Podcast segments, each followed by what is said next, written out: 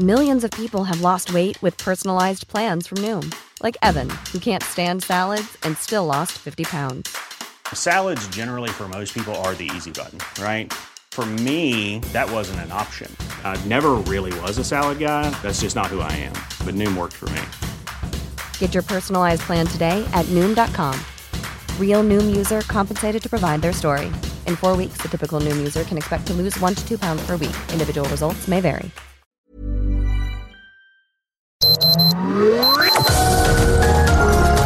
Heraldo Media Group presenta Sergio Sarmiento y Lupita Juárez. Información veraz y oportuna con un toque personal y humano. Por El Heraldo Radio, donde la H suena y ahora también se escucha.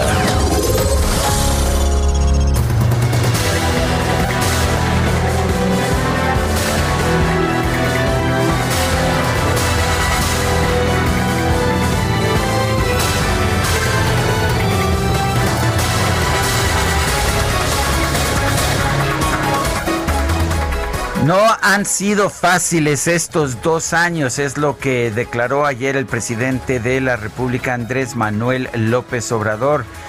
No ha sido fácil porque enfrentamos la pandemia, la crisis económica y también a los conservadores que querían mantener el mismo régimen de corrupción, pero ya son otras las condiciones, es lo que dijo el presidente de la República al supervisar acciones de mejoramiento urbano en la colonia popular Chicotencatl allá, allá en Baja California, allá en Tijuana.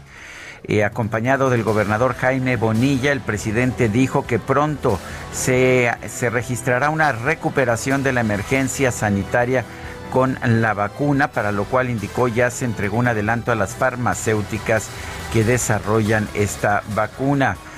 Eh, con anterioridad en playas de Rosarito, López Obrador acusó que en sexenios anteriores el presupuesto se repartía como si fuera botín.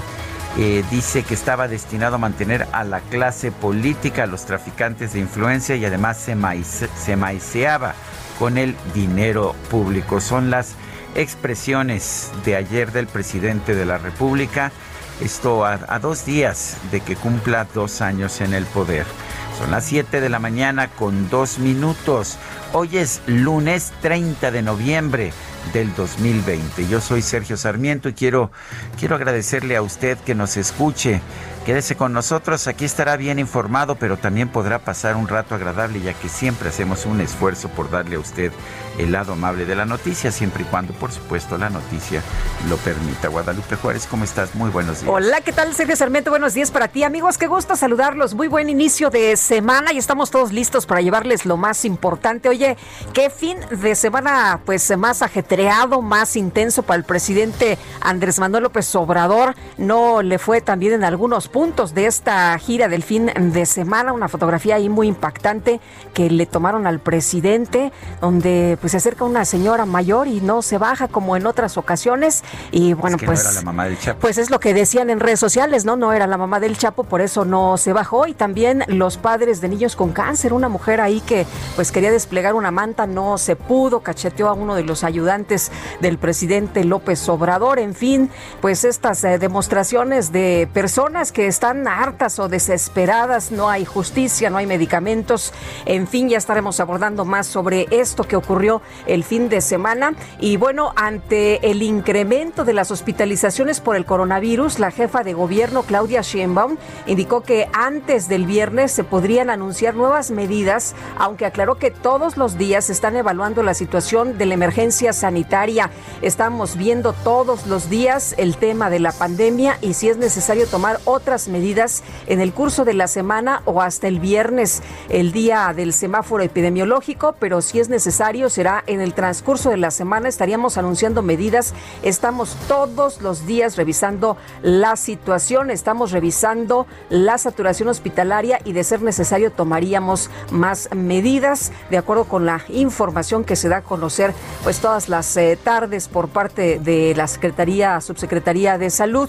Tenemos más contagios, tenemos más muertos. Y bueno, lo que decía ayer el doctor Hugo Gatel es que tenemos disponibilidad de camas. En otros temas, ayer se registró un, incendio, un incendio muy fuerte en el sur de la Ciudad de México. Se incendió una subestación de la Comisión Federal de Electricidad. No hay reportes de heridos, pero eh, pues muchas personas se quedaron sin servicio de electricidad durante horas. 31.599 usuarios de electricidad de la alcaldía Benito Juárez de la Ciudad de México según la información ah, señalada, hubo comunicación constante entre Manuel Bartlett, director de la Comisión Federal de Electricidad, la alcaldía Benito Juárez y la jefatura de gobierno de la Ciudad de México. Los bomberos, protección civil y personal de la Comisión Federal de Electricidad se abocaron a combatir este incendio. 250 eh, personas de predios colindantes al incendio fueron desalojadas de sus hogares. Son las 7 de la mañana con 5 minutos.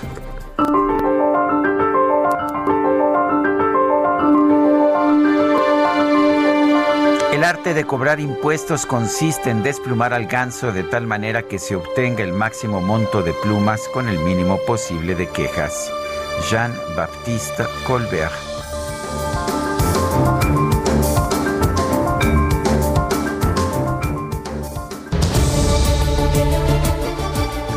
Y las preguntas, ya sabe usted que nos gusta preguntar, a mucha gente que nos escucha le gusta responder. Preguntábamos este viernes pasado, ¿debe el gobierno fijar una guía ética para la transformación de México? Nos dijo que sí 8% de quienes respondieron que no, 90%, no sabemos 2%. Recibimos 17.747 participaciones. Y esta mañana temprano ya coloqué una pregunta en mi cuenta personal de Twitter, arroba Sergio Sarmiento. Dice AMLO que los dos primeros años de su gobierno no han sido fáciles por la pandemia y los conservadores. ¿Cuál, ha sido el principal obstáculo para la 4T? Conservadores nos dicen 2.2%, pandemia 3%, malas decisiones 94.9%. En 38 minutos hemos recibido 1.574 votos. Las destacadas del Heraldo de México. Y ya está con nosotros aquí en la cabina en vivo y a todo color, como su suéter, Itzel González. ¿Cómo estás, Itzel? Muy buenos Muy días. colorida. ¿Qué tal? Qué bonito. Sí, venía como desde temprano, no había forma de, aunque estaba medio oscurito todavía, no había forma de perderla de vista. Lupita, Sergio, amigos, muy buenos días. ¿Cómo estás, Itzel? Yo vestida a todo color porque no veo el desayuno, no, no veo claro aquí, hubo una apuesta el viernes. Ahora sí que se hizo, se hizo pato, se, hizo Alcalá, se hizo pato o se hizo ganso, ya no sé. Se, están haciendo gansos por aquí en la cabina porque el desayuno ya nos lo estábamos saboreando todos y nada más dije, va a llegar calientito con mi tabalito verde. Una guajolota con, atolito de arroz. Olvídalo. No llegó. Ahora, nos organizamos. Yo sabía que la apuesta era traer la camiseta. hasta donde tengo entendido.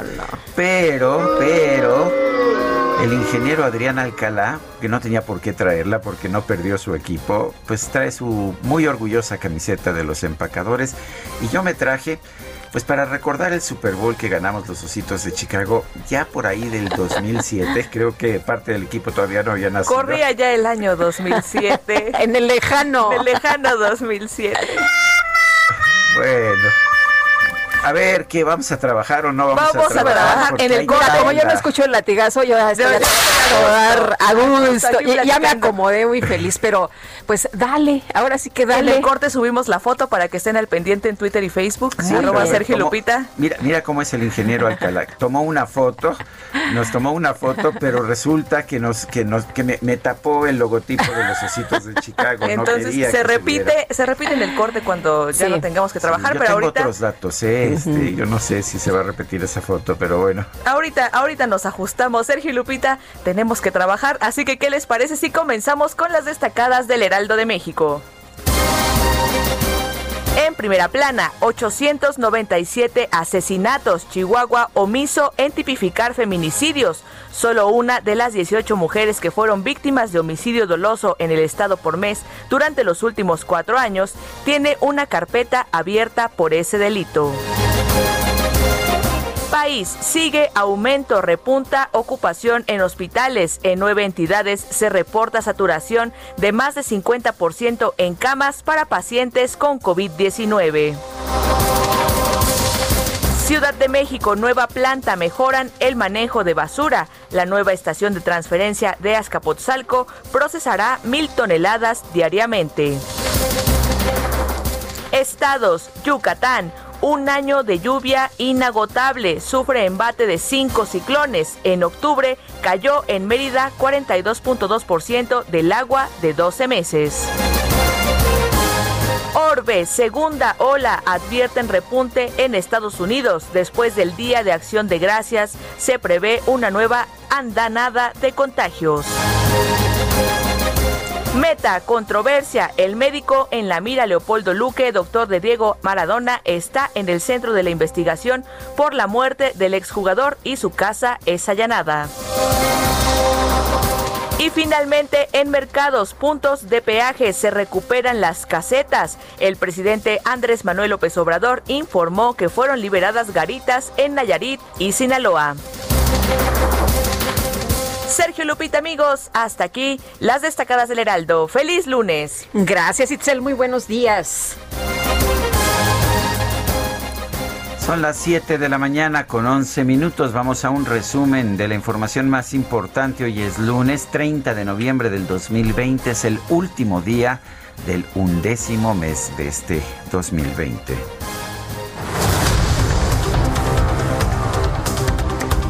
Fin de semana el presidente López Obrador realizó una gira de trabajo por el estado de Baja California. Declaró que no ha sido fácil su segundo o sus dos años de gobierno, dijo porque ha tenido que enfrentar la pandemia de COVID-19, la crisis económica y a los conservadores. Yo les agradezco mucho porque en estos dos años he contado con el apoyo de ustedes, de la mayoría de los mexicanos. No ha sido fácil porque enfrentamos la pandemia, enfrentamos la crisis económica y también enfrentamos a los conservadores que querían mantener el mismo régimen de corrupción y de privilegios. Pero una pregunta, ya no están los conservadores los que gobiernan son otros. Bueno, por otro lado, el mandatario acusó a los gobiernos de algunos estados y municipios de mantener acuerdos político-electorales, escuche usted, con grandes empresas para no cobrarles impuestos o servicios. Bueno, y uh, el presidente destacó que el gobierno federal está trabajando para recuperar las casetas de peaje tomadas por la delincuencia en los estados de Sinaloa, Nayarit y Sonora. Estamos también recuperando casetas de cobro que estaban en manos de la delincuencia o de personas que estaban acostumbrados a vivir de las tomas de las casetas en todo el país. En el municipio de Rosarito, el auto en el que viajaba el presidente López Obrador fue interceptado por familiares de personas enfermas de cáncer, quienes exigían que se les garantizara pues el acceso a fármacos oncológicos. Sin embargo, se registró una confrontación entre los manifestantes y personal de la ayudantía de la presidencia.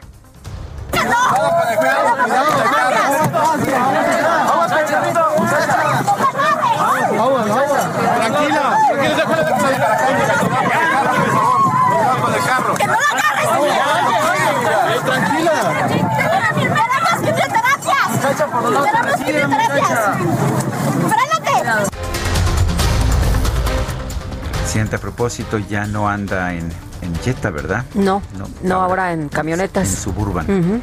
Bueno, este domingo en el Zócalo de la Ciudad de México se realizaron dos manifestaciones, una a favor del presidente López Obrador, otra en contra por parte de integrantes del Frente Nacional Anti-AMLO. Y alrededor de 60 personas se reunieron en el Parque de Santiago de la ciudad de Mérida para marchar en contra del maltrato animal y la falta de acciones de las autoridades en esa materia. Fiscalía General de la República confirmó que investiga a Eduardo Padilla Yebra, exgerente de la terminal marítima de Pajaritos, donde se encuentra la planta de agronitrogenados por un supuesto enriquecimiento ilícito por 2.9 millones de pesos. La Fiscalía General de la República inició el proceso para solicitar a las autoridades de los Estados Unidos la extradición del exsecretario de Seguridad Pública, Genaro García Luna, para que sea juzgado aquí en México por su probable responsabilidad en el delito de enriquecimiento ilícito. En una denuncia presentada ante la Fiscalía General de la República en el mes de febrero, la Unidad de Inteligencia Financiera aseguró que el presidente del Tribunal Electoral, José Luis Vargas, gastó en seis años 36 millones de pesos más que sus ingresos declarados, por lo que solicitó el congelamiento de cinco de sus cuentas bancarias. El Tribunal Electoral del Estado de Oaxaca determinó que el presidente municipal de la ciudad capital, Osvaldo García, ejerció violencia política de género en contra de Jacquelina Escamilla, exdirectora del Instituto Municipal de la Mujer, por lo que ordenó al alcalde ofrecer una disculpa pública y restituir a la exfuncionaria. Un juez federal sentenció a cinco integrantes del cártel del Golfo a 171 años de cárcel por su participación en 10 secuestros en el norte del país. Y este fin de semana se registró un ataque armado en un bar del municipio de Uruapan, Michoacán. Se reportaron por lo menos dos muertos y 16, 16 heridos. A través de redes sociales se difundieron imágenes de hombres encapuchados agrediendo con palos a elementos de la Secretaría de la Defensa Nacional en el municipio de Mújica, allá en Michoacán. Y en Apan, Hidalgo, se registró una explosión en una empresa gasera, lo que provocó la movilización de elementos de seguridad y que por lo menos tres comunidades fueran desalojadas. En la Ciudad de México se registró un incendio en una subestación de la Comisión Federal de Electricidad ubicada en Avenida Universidad. El incidente fue controlado después de varias horas de trabajo de los cuerpos de emergencia. El gobierno de la ciudad informó que en las próximas semanas va a adquirir un millón de pruebas COVID-19 con una inversión de 160 millones de pesos. La jefa de gobierno de la Ciudad de México, Claudia Sheinbaum, indicó que en el transcurso de esta semana se podrían anunciar nuevas medidas sanitarias ante el incremento de hospitalizaciones por COVID-19. Estamos viendo todos los días el tema de la pandemia y si es necesario, pues tomar otras medidas en el curso de la semana o hasta el viernes, el día del semáforo, pero si es necesario, pues en el transcurso de la semana estaríamos anunciando medidas. Y el gobierno de Guanajuato anunció que a partir de este lunes el estado pasará de color naranja a naranja con alerta en el semáforo de riesgo COVID debido a un repunte en los contagios. Yo no sabía que había tantos matices del No, color ¿verdad? naranja, ¿verdad? Bueno, el coordinador de Movimiento Ciudadano en el Senado, Dante Delgado, informó que dio positivo a la prueba de COVID-19, por lo que va a permanecer en aislamiento. Y el reporte diario de la Secretaría de Salud Federal indica que en México ya hay 1.107.071 casos de COVID y escuche usted el número de decesos, 105.655. El alcalde de Nueva York, Bill de Blasio, anunció que a partir del 7 de diciembre va a comenzar el proceso de reapertura de las escuelas de educación básica. Y el gobierno de Hong Kong anunció que las clases presenciales en los jardines de niños primarias y secundarias serán suspendidas durante el resto del año debido al incremento en los casos de COVID. A nivel internacional, el conteo de la Universidad Johns Hopkins de los Estados Unidos reporta 62.838.000 casos de coronavirus y 1.461.000 muertes. Ay, escuche usted esto, señores. El presidente de Brasil, Jair Bolsonaro, aseguró que no se va a aplicar la vacuna contra el coronavirus, pero que cualquier inmunización que sea aprobada por las autoridades sanitarias de su país estará disponible para toda la población. O sea, él no, pero los demás, pues ahí si quieren, ahí van a tener disponibilidad. Bueno, y el propio presidente Bolsonaro dice que él tiene otros datos. Dice que sus fuentes informativas le señalan que hubo fraude en las pasadas elecciones presidenciales de los Estados Unidos. Ay, qué cosa. Bueno, el presidente de la Unión Americana, Donald Trump, insistió en que en los próximos seis meses no va a cambiar de opinión sobre el presunto fraude electoral en los comicios del pasado 3 de noviembre. Y en información deportiva quedaron definidas las semifinales de la liguilla del torneo Guardianes 2020 de la Liga MX. Cruz Azul se enfrenta a Pumas en una semifinal capitalina. Chivas se va a medir contra León.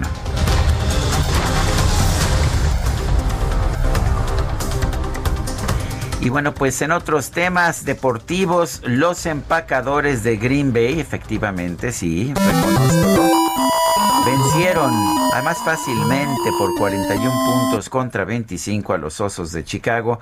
Esto en una dolorosa semana 12 de la NFL. ¡Ah, qué cosa! ¡Qué dolor! ¡Hay, hay dolor! Hay dolor. Ah, ya me volviste a dar. Pero humillación, ya ves cómo llegó. Llegó muy, muy, este, muy subidito, ¿verdad? El ingeniero Adrián. Sí, llegó acá, no, hombre. Así como rompiendo, rompiendo plaza. Oye, pero qué fin de semana tan bueno en los deportes, ¿no? El fútbol, la Fórmula 1, ¿qué tal? los incendios estos. El Checo Pérez, que, sí, qué barbaridad. la máquina faltando tres vueltas para su segundo podio. Eh, sí, y este accidente tan tremendo que, que hubo. este, Grosjean. Grosjean, sí. De todo eso estaremos, estaremos también uh, informándonos un poco más adelante con Julio Romero y su micro deportiva. Pues mientras tanto, vamos a la música.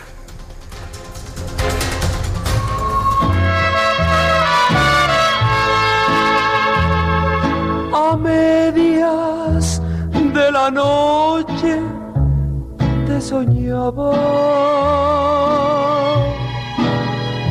Te soñaba abrazándote conmigo.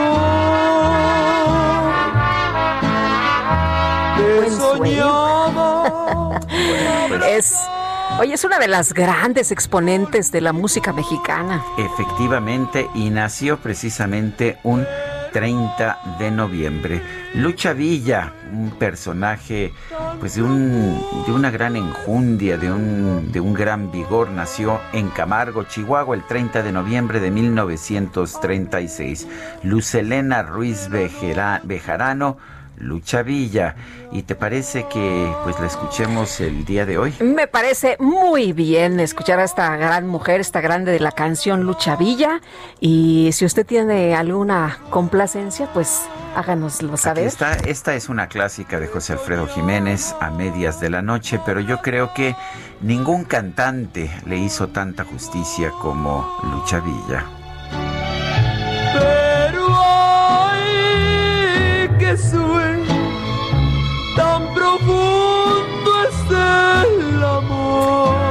Qué cosa, ya estaremos regresando con la música y bueno, en información de último momento, Moderna ha anunciado que su vacuna COVID tiene eficacia de 100% en prevención de casos graves. Y vámonos con Alan Rodríguez desde Coyoacán. Sergio Lupita, muy buenos días. Nos encontramos en estos momentos en la avenida Universidad al cruce con Mayorazgo frente a la subestación eléctrica. Eh, frente a la subestación eléctrica de Coyoacán, en donde el día de ayer se registró un incendio de grandes dimensiones. Quiero comentarles que por este motivo tenemos restringida la circulación a partir del cruce de Gabriel Mancera con dirección hacia la zona del circuito interior. Todavía se encuentran en este punto algunas unidades por parte de protección civil resguardando la zona y es que hay un falso plafón a punto de colapsar por el cual, pues bueno, estarán en estos momentos desviando la vialidad. Quiero comentarles también que se reportó que en estos momentos está trabajando personal de la Fiscalía General de Justicia de la Ciudad de México, peritos para determinar cuáles fueron las causas que originaron este incendio. Y a lo largo de esta mañana y durante todo el día, personal especializado estará visitando los inmuebles aledaños para, para eh, revisar y verificar que no se hayan registrado daños estructurales. Es por lo pronto el reporte que tenemos. Si usted eh, puede evitar esta zona, evítelo para evitar algún percance y eh, pues alguna movilización de vehículos en la zona. Gracias. Tomamos nota. Muchas gracias, Alan. Al pendiente, muy buen día.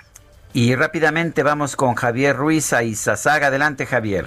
Gracias, Sergio Lupita. ¿Qué tal? Excelente mañana. Y justamente en este punto se están colocando, pues, en kioscos, justamente para todas las personas que vengan a hacerse la prueba de COVID 19. Desde muy temprano, Sergio Lupita, al menos alcanzamos a observar 100 personas que están esperando que abran estos kioscos justamente a las 9 de la mañana para que comiencen las pruebas. Mencionar que el objetivo es pues dar prioridad a 200 colonias, principalmente de la alcaldía de Cuauhtémoc, ya que están en, el semáforo rojo por COVID-19, así que en todas las personas que tengan pues algún síntoma pueden venir a este kiosco que justamente se encuentra en las afueras del metro Pino ubicado aquí en la avenida José Melissa Saga y la calle de San Antonio Abad. De momento, Sergio Pita, el reporte que tenemos. Gracias, Javier Ruiz. Son las 7 de la mañana con 25 minutos. Regresamos en un momento más. Conmigo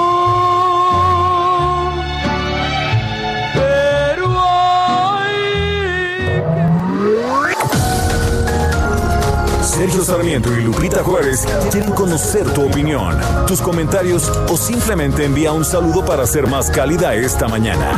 Envía tus mensajes al WhatsApp 5520 109647.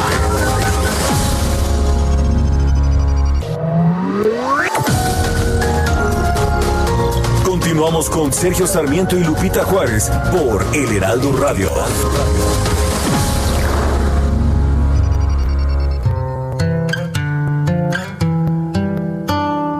El 30 de noviembre se conmemora el Día Internacional de la Lucha contra los Trastornos de la Conducta Alimentaria, que se identifica bajo el símbolo de un lazo azul. Esta propuesta pretende visibilizar la importancia de la prevención y detección precoz de este tipo de alteraciones alimentarias y huir de la estigmatización y el exceso de juicios sociales que de forma frecuente rodean a este tipo de enfermedades. Los trastornos de la conducta alimentaria son alteraciones y desórdenes mentales que afectan a la ingesta y al peso de la persona que los padece. Pero más allá de estos síntomas más aparentes, se esconden dificultades psicológicas graves y complejas que repercuten en el funcionamiento normal de la vida diaria de las personas enfermas. El número de casos que padecen un trastorno de la conducta es de 4 a 6% de la población de entre 10 y 25 años. De cada 10 afectados, 9 son mujeres. Existe el mito de que los problemas con la alimentación no se suelen curar, pero en esta afirmación hay muy poca verdad, por fortuna, ya que el 80% de los casos diagnosticados de trastorno alimentario se recuperan en su totalidad y solo una minoría de ellos se convierte en una patología crónica. Por este motivo, reconocer esta fecha concreta a nivel internacional supone también una puerta a la esperanza de que si existe un problema con la alimentación, se tenga muy presente que también existe la solución y la curación. La lucha contra el sufrimiento de quienes lo padecen pone en relieve la importancia de pedir ayuda como el primer paso para superar el problema.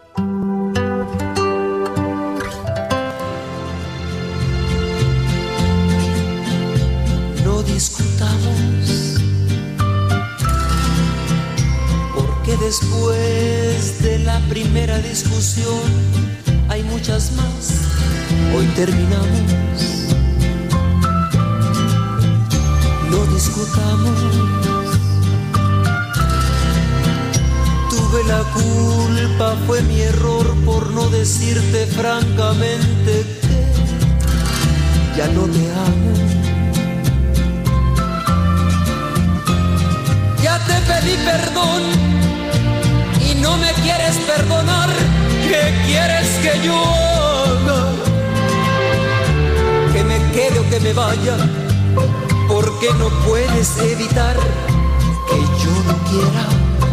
Es más, lo hago. Ay, Guadalupe Juárez, no se ve que te gusta, ¿verdad? Me encanta. De la inspiración de Juan Gabriel en la maravillosa voz de Lucha Villa, quien hoy cumple 80 y 84 años es esta que se llama No discutamos. Y sí, mejor no discutir, ¿no? Más vale. Ya te pedí perdón, si no, me quieres perdonar, ¿qué quieres que yo haga? Yo pues, pues yo lo amo, ¿qué quieres? Pues nada, ahora sí que vete, vete con el Dun, no te preocupes. ah, qué cosa, Así es esto de la vida. Pues, ¿Qué tal? ¿Por qué no nos manda usted un mensaje, un mensaje de voz, un mensaje eh, de texto a nuestro número de WhatsApp 55 20 10 96 47? Y como ya la gente se lo sabe, ya tenemos algunos mensajes, Guadalupe. Así es. Oye, y antes de los mensajes, quiero agradecer, Sergio, al chef Israel Arechiga, que me recibió en el CERU no, hombre. En el nuevo cero. En el nuevo cero. todavía no se abre. No, todavía no se abre. ¿Cómo la ves? ¿Cómo la ves? El, el lugar, no, hombre. No, no sabes. No, o sea, súper consentida. El lugar es de verdad muy agradable. El servicio de primera. La comida espectacular. ¿Qué más puedes pedir? Y la atención del chef Israel Arechiga. ¿Tú crees que me acepten a mí? Ay, niveles. Ay, estoy de acuerdo. Claro que sí, mi querido Quique. Este, yo creo que sí, yo creo que, sí. Oye, le quiero mandar un abrazo a, Israel, de verdad. Muchas gracias. Sí, cómo no.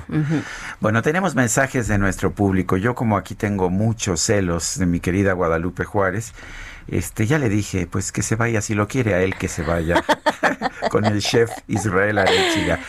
Bueno, Amy a la 4T, reprobada sin esperanza de redención porque no se pueden corregir los errores que no se quieren aceptar y apenas llevamos dos años. No les va a alcanzar el país para tanto destrozo. Saludos cariñosos. Buenos días, Sergio Lupita. Si para López no ha sido fácil estos dos años, para los mexicanos ha sido una tragedia, ¿eh? Buen inicio de semana, Francisco 1955. Eh, por otra parte, nos dice Javier Toriz, Buenos días, excelente inicio de semana. Dos años de un gobierno mediocre y fallido, dos años de mentiras, engaños, venganzas, manipulación y simulación, dos años repartiendo culpas y quejas. Esta es la desgracia para nuestro país, aunque hasta ahora la verdad es que todas las encuestas de opinión siguen mostrando una aprobación importante para el presidente de la República, Andrés Manuel López Obrador, y pues hay que pues hay que reconocer eso también. Bueno, pues son las 7, ah, las 7 con 36 minutos. Eh, vale la pena. vamos con otros temas. La Fiscalía General de la República solicitó a Estados Unidos la extradición del exsecretario de Seguridad Pública, Genaro García Luna. Se le señala del delito de presunto enriquecimiento ilícito. La petición se da a raíz de que una juez federal giró una orden de aprehensión en contra del exfuncionario luego de que no se comprobó el origen de 27 millones de pesos. Vamos con Francisco Cruz, él es periodista y escritor, lo tenemos en la línea telefónica. Hola Francisco. Sergio, buenos días, muchas gracias. Gracias Francisco, cuéntenos, ¿cómo ve esta petición para traer a Genaro García Luna aquí a México? Mira, que Lupita, la verdad es que sí hay ya muchos elementos, evidencias de que puede ser juzgado México, no solo por enriquecimiento inexplicable, me parece que hay documentación para miles de millones de pesos, y, pero también para juzgarlo por otros uh, por otros delitos y crímenes, entre ellos eh, este, el narcotráfico, pero me parece que también sería deseable, primero, que lo juzgaran en Estados Unidos, que pagara su condena, si, si resulta culpable, y con los elementos que tiene, me parece que va a resultar más que eso, y después que lo regresaran a México, me parece que ese delito no va a prescribir. Sí, entonces me parece que en los convenios, en los acuerdos eh, entre Estados Unidos y México se puede dar. Sí, García Luna es un personaje que le hizo mucho daño a este país pues no podemos solo dejar que lo juzguen en Estados Unidos o que no lo manden. Me parece que en los dos países hay elementos para juzgarlo y en su momento para condenarlo. Eh, Francisco, hay, hay, elementos, hay, hay pruebas contundentes. Eh, tú presentas tu libro, El Señor de, la Muerte, eh, hablando precisamente pues de, de, cómo operaba García Luna, pero ¿crees que hay elementos, pruebas suficientes para que pues este señor pague allá y pague acá? No, pero claro, pero claro, mira, es decir, el problema es que en este país nunca investigamos nada. Pero de Genaro García Luna hay elementos, hay pruebas, hay averiguaciones previas desde 1987, desde diciembre, 25 de diciembre de 1987. Que no lo hayamos investigado, que Fox no se haya tomado el atrevimiento de investigarlo, que Calderón no lo haya hecho, que Peña haya seguido por la misma línea, Pues es otra cosa, pero elementos, mira, uno que, que no busca tanto lo encuentra. Ellos tienen todos ah, los recursos, en este caso la Fiscalía General de la República, para investigarlo y en el caso de la Fiscalía de Estados Unidos me parece que Genaro García Luna no tiene idea de todo lo que tiene. Hasta la, la audiencia de octubre tuvo un, un, un, indicio de que no solo tienen llamadas, sino tienen pruebas de, que lo relacionan ya con empresas criminales. No, me parece que hay de sobra y me parece que la unidad de inteligencia financiera tiene tiempo para, para investigarlo, para dar con esas pruebas y la fiscalía, por lo tanto, el problema es que dejaron pasar casi 18 años y los seis de Peña para, para dejarlo libre o darle un certificado de impunidad. Ah, ¿No hay más certeza de que si efectivamente cometió algún delito sea castigado en los Estados Unidos antes que en México? Bueno, sí, mira, por la historia que tenemos, Sergio, sí. Claramente, este, este país, a cualquier funcionario que robe o que esté involucrado en crímenes de sangre o, de, sustracción de recursos, pues ha pasado impune. Ha pasado impune, nunca los hemos castigado, excepto cuando son algunos castigos políticos. No, y si, si hay, si hay elementos para decir que en este país la impunidad reina y, que sería deseable que, lo castigaran en Estados Unidos. Y me parece que eso es lo deseable, que lo, que lo, que lo juzguen en Estados Unidos si lo encuentran culpable, que lo van a encontrar seguramente, que lo condenen y después una vez purgada su condena puede venir para acá. Y me parece que hay tiempo y tiene muchos elementos, tiene muchos recursos para hacerlo. La cuestión es que nunca se quiso y que este país, tú tienes razón, pues somos incrédulos todos, ¿no? El Poder Judicial en este país se convirtió en un coto especial a donde las, las cuotas políticas pues también sirven. Eh, Francisco, ¿cómo, ¿cómo ves tú el que eh, Genaro García Luna se ha extraditado? ¿Esto lo ves de manera positiva? No, claro, mira, no, ah, cualquier funcionario de ese nivel que se juzgue en este país va a servir como escarmiento para esos funcionarios que roban, pero en serio. Pero no solo se trata de la sustracción de los recursos del, Tesoro Nacional, se trata de que están involucrados en otros crímenes.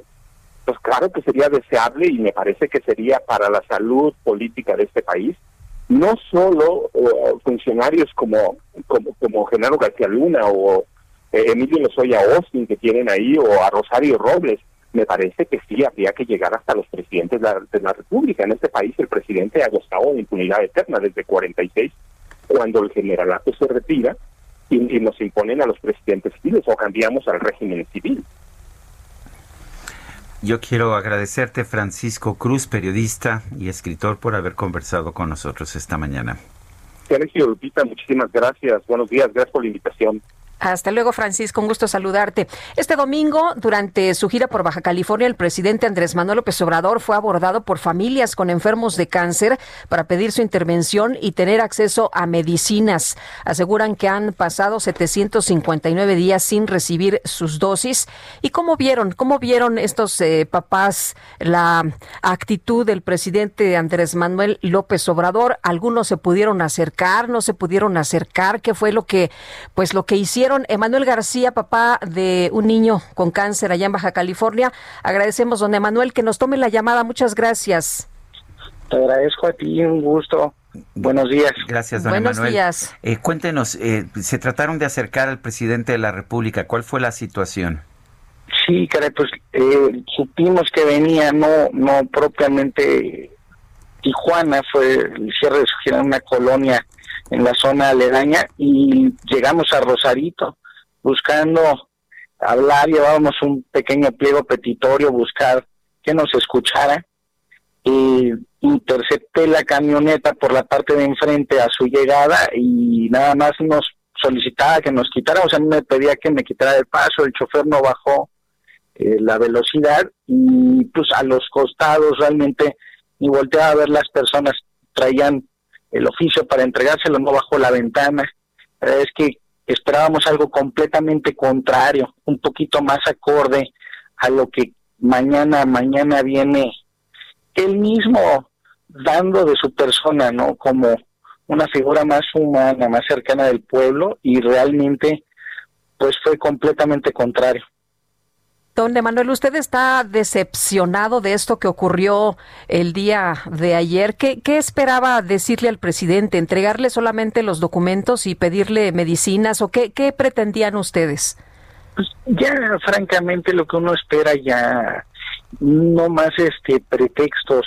Después de dos años, eh, ya eh, los aviones argentinos, la rifa del avión, este medicamento que no es nacional, bueno, ya este, que la intervención de la OMS que viene pidiendo, reembolsos que nos prometieron este por parte de IMSS que no se nos han entregado, de 120 mil pesos nos iban a devolver este 20 mil, no sé, no sé, lo vimos eso con Zoe Robledo hace este ni unos dos meses, lleva dos semanas en pláticas con papás, entonces pues no es, no es este, eh, obviamente no es la atención que uno esperaba o lo que uno va a escucharle, pero vamos, ni lo que nos han prometido en las diferentes instancias, SEGOP, el INSOE, en su momento, cada autoridad que uno va tocando, desde Hugo, desde Alcocer, desde cada persona que dices, bueno, por lo menos me escuchó, de todas formas no se concreta, no se cumple y no hay.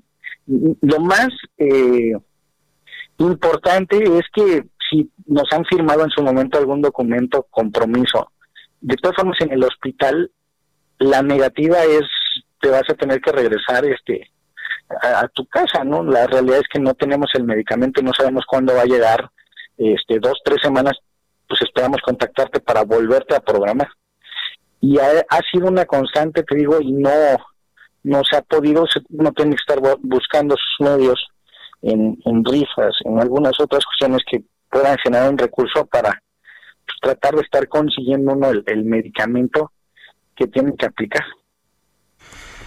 En fin, eh, sigue sigue existiendo esta esta escasez. En un principio el presidente dijo que no había escasez de medicamentos, que esto era una campaña de propaganda de las empresas farmacéuticas. Después dijo que lo estaban ocultando la, la industria farmacéutica nacional y pues después dijo que se estaba importando de otros lugares del mundo. La pregunta es como pues como padre de familia, ¿sigue sin siguen sin tener ese tipo de, de medicamentos? no hay, no hay, Sergio, fíjate que no lo hay, te digo, es algo muy eh, cotidiano, inclusive te digo, este, en uno de los grupos, el mismo SOE ha trasladado a las personas en ambulancia de una clínica a otra y dicen, es que así se lo llevaron en helicóptero de Tijuana a Sonora, a Sinaloa o hasta Monterrey o la misma Ciudad de México, no lo hay.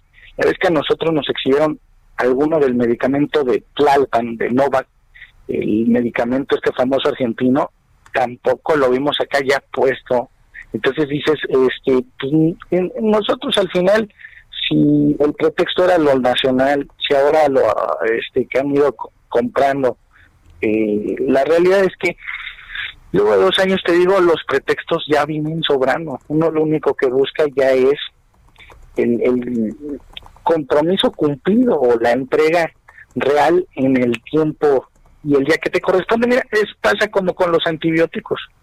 O sea, en una condición mayor, en cáncer, un antibiótico para una simple gripe tos no te va a hacer efecto. Si hoy te lo tomas, mañana no, te lo recetan cada ocho horas. Igualmente los cuadros así deben aplicarse. Los días y las fechas llevan una periodicidad de 7, de 14 o 21 días dependiendo. Te ponen cinco días consecutivos. Eh, ciertas este medicamentos en tu quimio y si no, pues nada más estamos y volvemos a empezar. Entonces, la el levantar la voz, el buscar las soluciones y cualquier autoridad a llevarlos a que sí se necesita es eso. Eh, no se, podemos comenta, de que no hay Emanuel, se comenta que, que antes era lo mismo, pero que ahora hay más crítica. ¿Esto es verdad? No, la realidad es que nunca habíamos tenido una situación como la que se está viendo, la realidad es que cada vez hay menos y no, no, vamos, no estamos próximos a que se resuelva. La prueba está en que, mira, te voy a hacer un comentario. Tenía dos, tres en este tiempo de Tecate de Rosarito personas en, en, sillas de rueda que qué bueno que los recibió, pero es hasta incongruente. O sea, en donde sí se supone que están trabajando los servidores de la nación los tiene del lado de la valla de allá, recibe a los papás y a la persona, y de nuestro lado ni siquiera te quiere voltear. A ver, la realidad es que ni siquiera nos volteó. Entonces, te es muy incongruente y, creo yo, y a, la expresión del presidente es que ya sabe, o sea, desde que nos vio, ya se hace hacia su asiento y levanta la, la cara, como que los ojos, pela los ojos. Es que dice que ustedes son conservadores. ¿Son conservadores acaso, don Emanuel? No, creo que no. La realidad es que es muy irresponsable la descalificación que ya ya ya ha venido siendo menor la realidad es que al principio hubo que eran este personas y que somos pagados posterior este estar sentado 12 semanas consecutivas pues algo encontrado que ve que es verdad.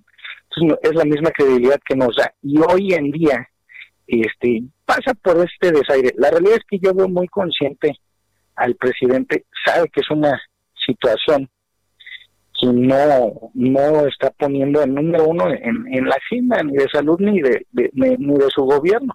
Desconozco cuál sea su interés de no atenderlo pero ni es una situación eh, que pase por una preferencia política por una defensa que nos dijeron alguna farmacéutica todavía los grupos que estaban apoyando al presidente el día de ayer este, que nos pagaban unas farmacéuticas, ¿no? Dije, pues si yo las farmacéuticas ni las conozco, ¿no? Yo nada más el, la receta, inclusive nos tienen que dar la negativa y el sello de que no lo hay, porque pues al final no nos están surtiendo, ¿no?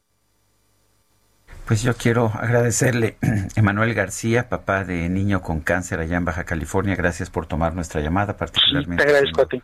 tan temprano por allá. Muchas gracias. Son las 7 con 50 minutos. El Instituto Mexicano del Seguro Social planea crear 17 centros de atención a niñas y niños con cáncer con el fin de evitar que los pacientes tengan que desplazarse a otras ciudades. Vamos con Gerardo Suárez. Nos tiene la información. Adelante, Gerardo. Muy buenos días. El Instituto Mexicano del Seguro Social planea crear 17 centros de referencia estatal para la atención a niñas y niños con cáncer, conocidos como ONCOCREAN. El Seguro Social indicó que su objetivo es acercar la medicina de alta especialidad a las entidades con mayor incidencia de cáncer infantil. En la actualidad existen cuatro centros de este tipo, ubicados en Los Cabos, Baja California Sur, Tapachula, Chiapas, Tepic, Nayarit y Coatzacoalcos, Veracruz. Este es mi reporte. Muchas gracias Gerardo Suárez por la información. Son las 7 de la mañana con 51 minutos. Este es el momento de decidirte con Scotiabank. Lógralo al 103%. Te apoyamos en tus planes. Iniciemos a un plazo de 28, 60 o 90 días. Juntos, todo es posible. Asesórate con tu ejecutivo de sucursal. Scotiabank. Tú decides, nosotros te asesoramos. Consulta términos, comisiones, condiciones y requisitos de contratación en scotiabank.com.mx. Bueno, y para decidir bien, hay que preguntarle a Giovanni Nar, director de captación de Scotiabank. Giovanni, ¿qué tal? Muy buenos días. Muy buenos días, Sergio Lupita Auditorio. Muchas gracias por el espacio. Eh, eh, cuéntanos, este, estamos, estamos eh, en, en, un momento en que hay que saber utilizar los instrumentos financieros, pero a ver, ¿qué utilizamos? por ejemplo, hay una cuenta de Scotiabank que se llama Signature. ¿Cómo se distingue de las demás? ¿Qué significa esta cuenta? Gracias, Sergio precisamente en los últimos meses eh, hemos visto que los clientes de la banca han mostrado mayor preferencia por el uso de tarjetas de débito, en tanto transacciones físicas como por Internet, la que llamamos en línea. No solo como resultado de la educación financiera, sino por la mejorar su experiencia de compra, eh, la, facilidad que les ofrece. Eh, de acuerdo a un estudio que recientemente elaboró Visa, en México 66% de, los encuestados indicó que usa menos efectivo desde que comenzó la, la, pandemia. Y algo interesante es que eh, 13% utilizaba tarjetas para poder hacer compras en línea. Este número se elevó a 32%.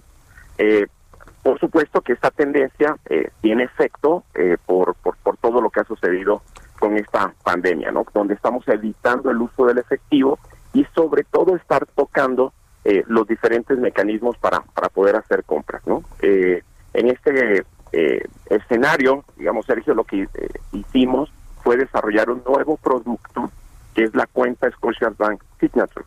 Eh, es un producto que trabajamos de la mano con Visa, donde estamos trayendo el portafolio Signature, que es un portafolio con una cantidad de beneficios de manera innovadora y pues por primera ocasión para México. Eh, esta cuenta, eh, Sergio, es, eh, tiene una serie de, atributos particulares, acceso a las salas lounge, Grand Lounge de, los aeropuertos, línea de ayuda eh, y asistencia, todo lo que llamamos concierge, y bueno, co- dos coberturas que a mí me encantan muchísimo, que son las de bolso protegido y la de protección de, de teléfono celular. Los bolsos protegidos, bueno, si te roban el bolso, si te, eh, se te pierde o tu billetera, nosotros cubrimos un monto, eh, e igual en la parte del teléfono que es tan valioso, eh, tiene una cobertura gratuita para, para estos clientes. Eh, Muy bien. Sí, per- perdón, Giovanni, es que vamos a tener que ir a un corte, pero te mandamos un abrazo y esto es directo en la, en la sucursal, ¿verdad? Correcto, correcto. Para nuestros clientes, eh, premium igual. Muy bien, gracias, a Giovanni Nar de Scotiabank. Regresamos.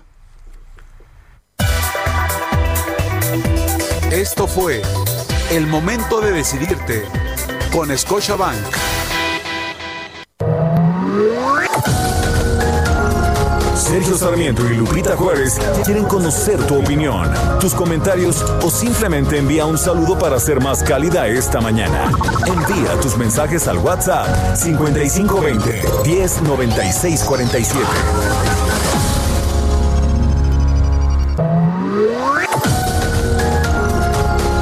Continuamos con Sergio Sarmiento y Lupita Juárez por El Heraldo Radio.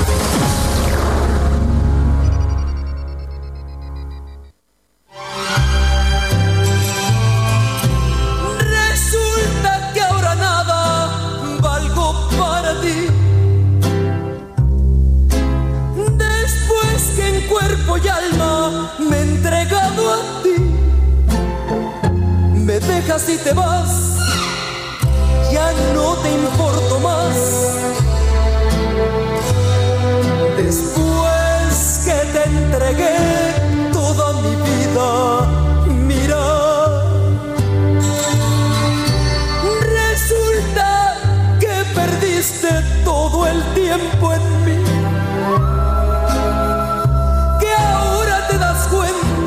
¿Y esto cómo se llama? Esto es Resulta. ¿Cómo la ves, Guadalupe Juárez? ¿Te gusta Lucha Villa? Me encanta. Su voz, qué bárbara. Fíjate que ella empezó como, como modelo antes de ser cantante, porque era muy guapa. Era, guapísima, sí. guapísima, Eh, era muy, muy alta, oye. Sí. Norteña, Sí, altota. Ujú. chihuahuense, de esas grandotas aunque nos peguen, pero bueno, así, así era Lucha Villa. Me decías que tú, que tú la escuchaste en alguna ocasión. Mm, Tuve la oportunidad de escucharla, Sergio, hace muchos años en el Teatro de la Ciudad y no sabes qué extraordinario espectáculo. Eh, creo que era una gran cantante, una mujer muy intensa. Yo no la conocí, pero la vi, era mamá de uno de mis compañeritos de escuela ya en la secundaria y en la primaria. Y bueno, pues Guapísima, ¿no? una, eh, una mujer Mujerón. realmente, realmente muy guapa. Son las 8 de la mañana con dos minutos y, y nos dice, nos dice eh, Tony Talancón de Cuautitlán Izcalli, le pegue, ¿qué es? La pegue. La PG4T. La PG, ah, bueno, pues la PG, pero la PG4T neopopulista bolivariana primero tira la piedra y después esconde la mano, primero destruye y desaparece las instituciones, después le echa la culpa al pasado neoliberal, conservador, fifí y adversario y se pone de víctima y a la, de- a- a la vez de paladín del pueblo bueno, sabio, adorador y chairo.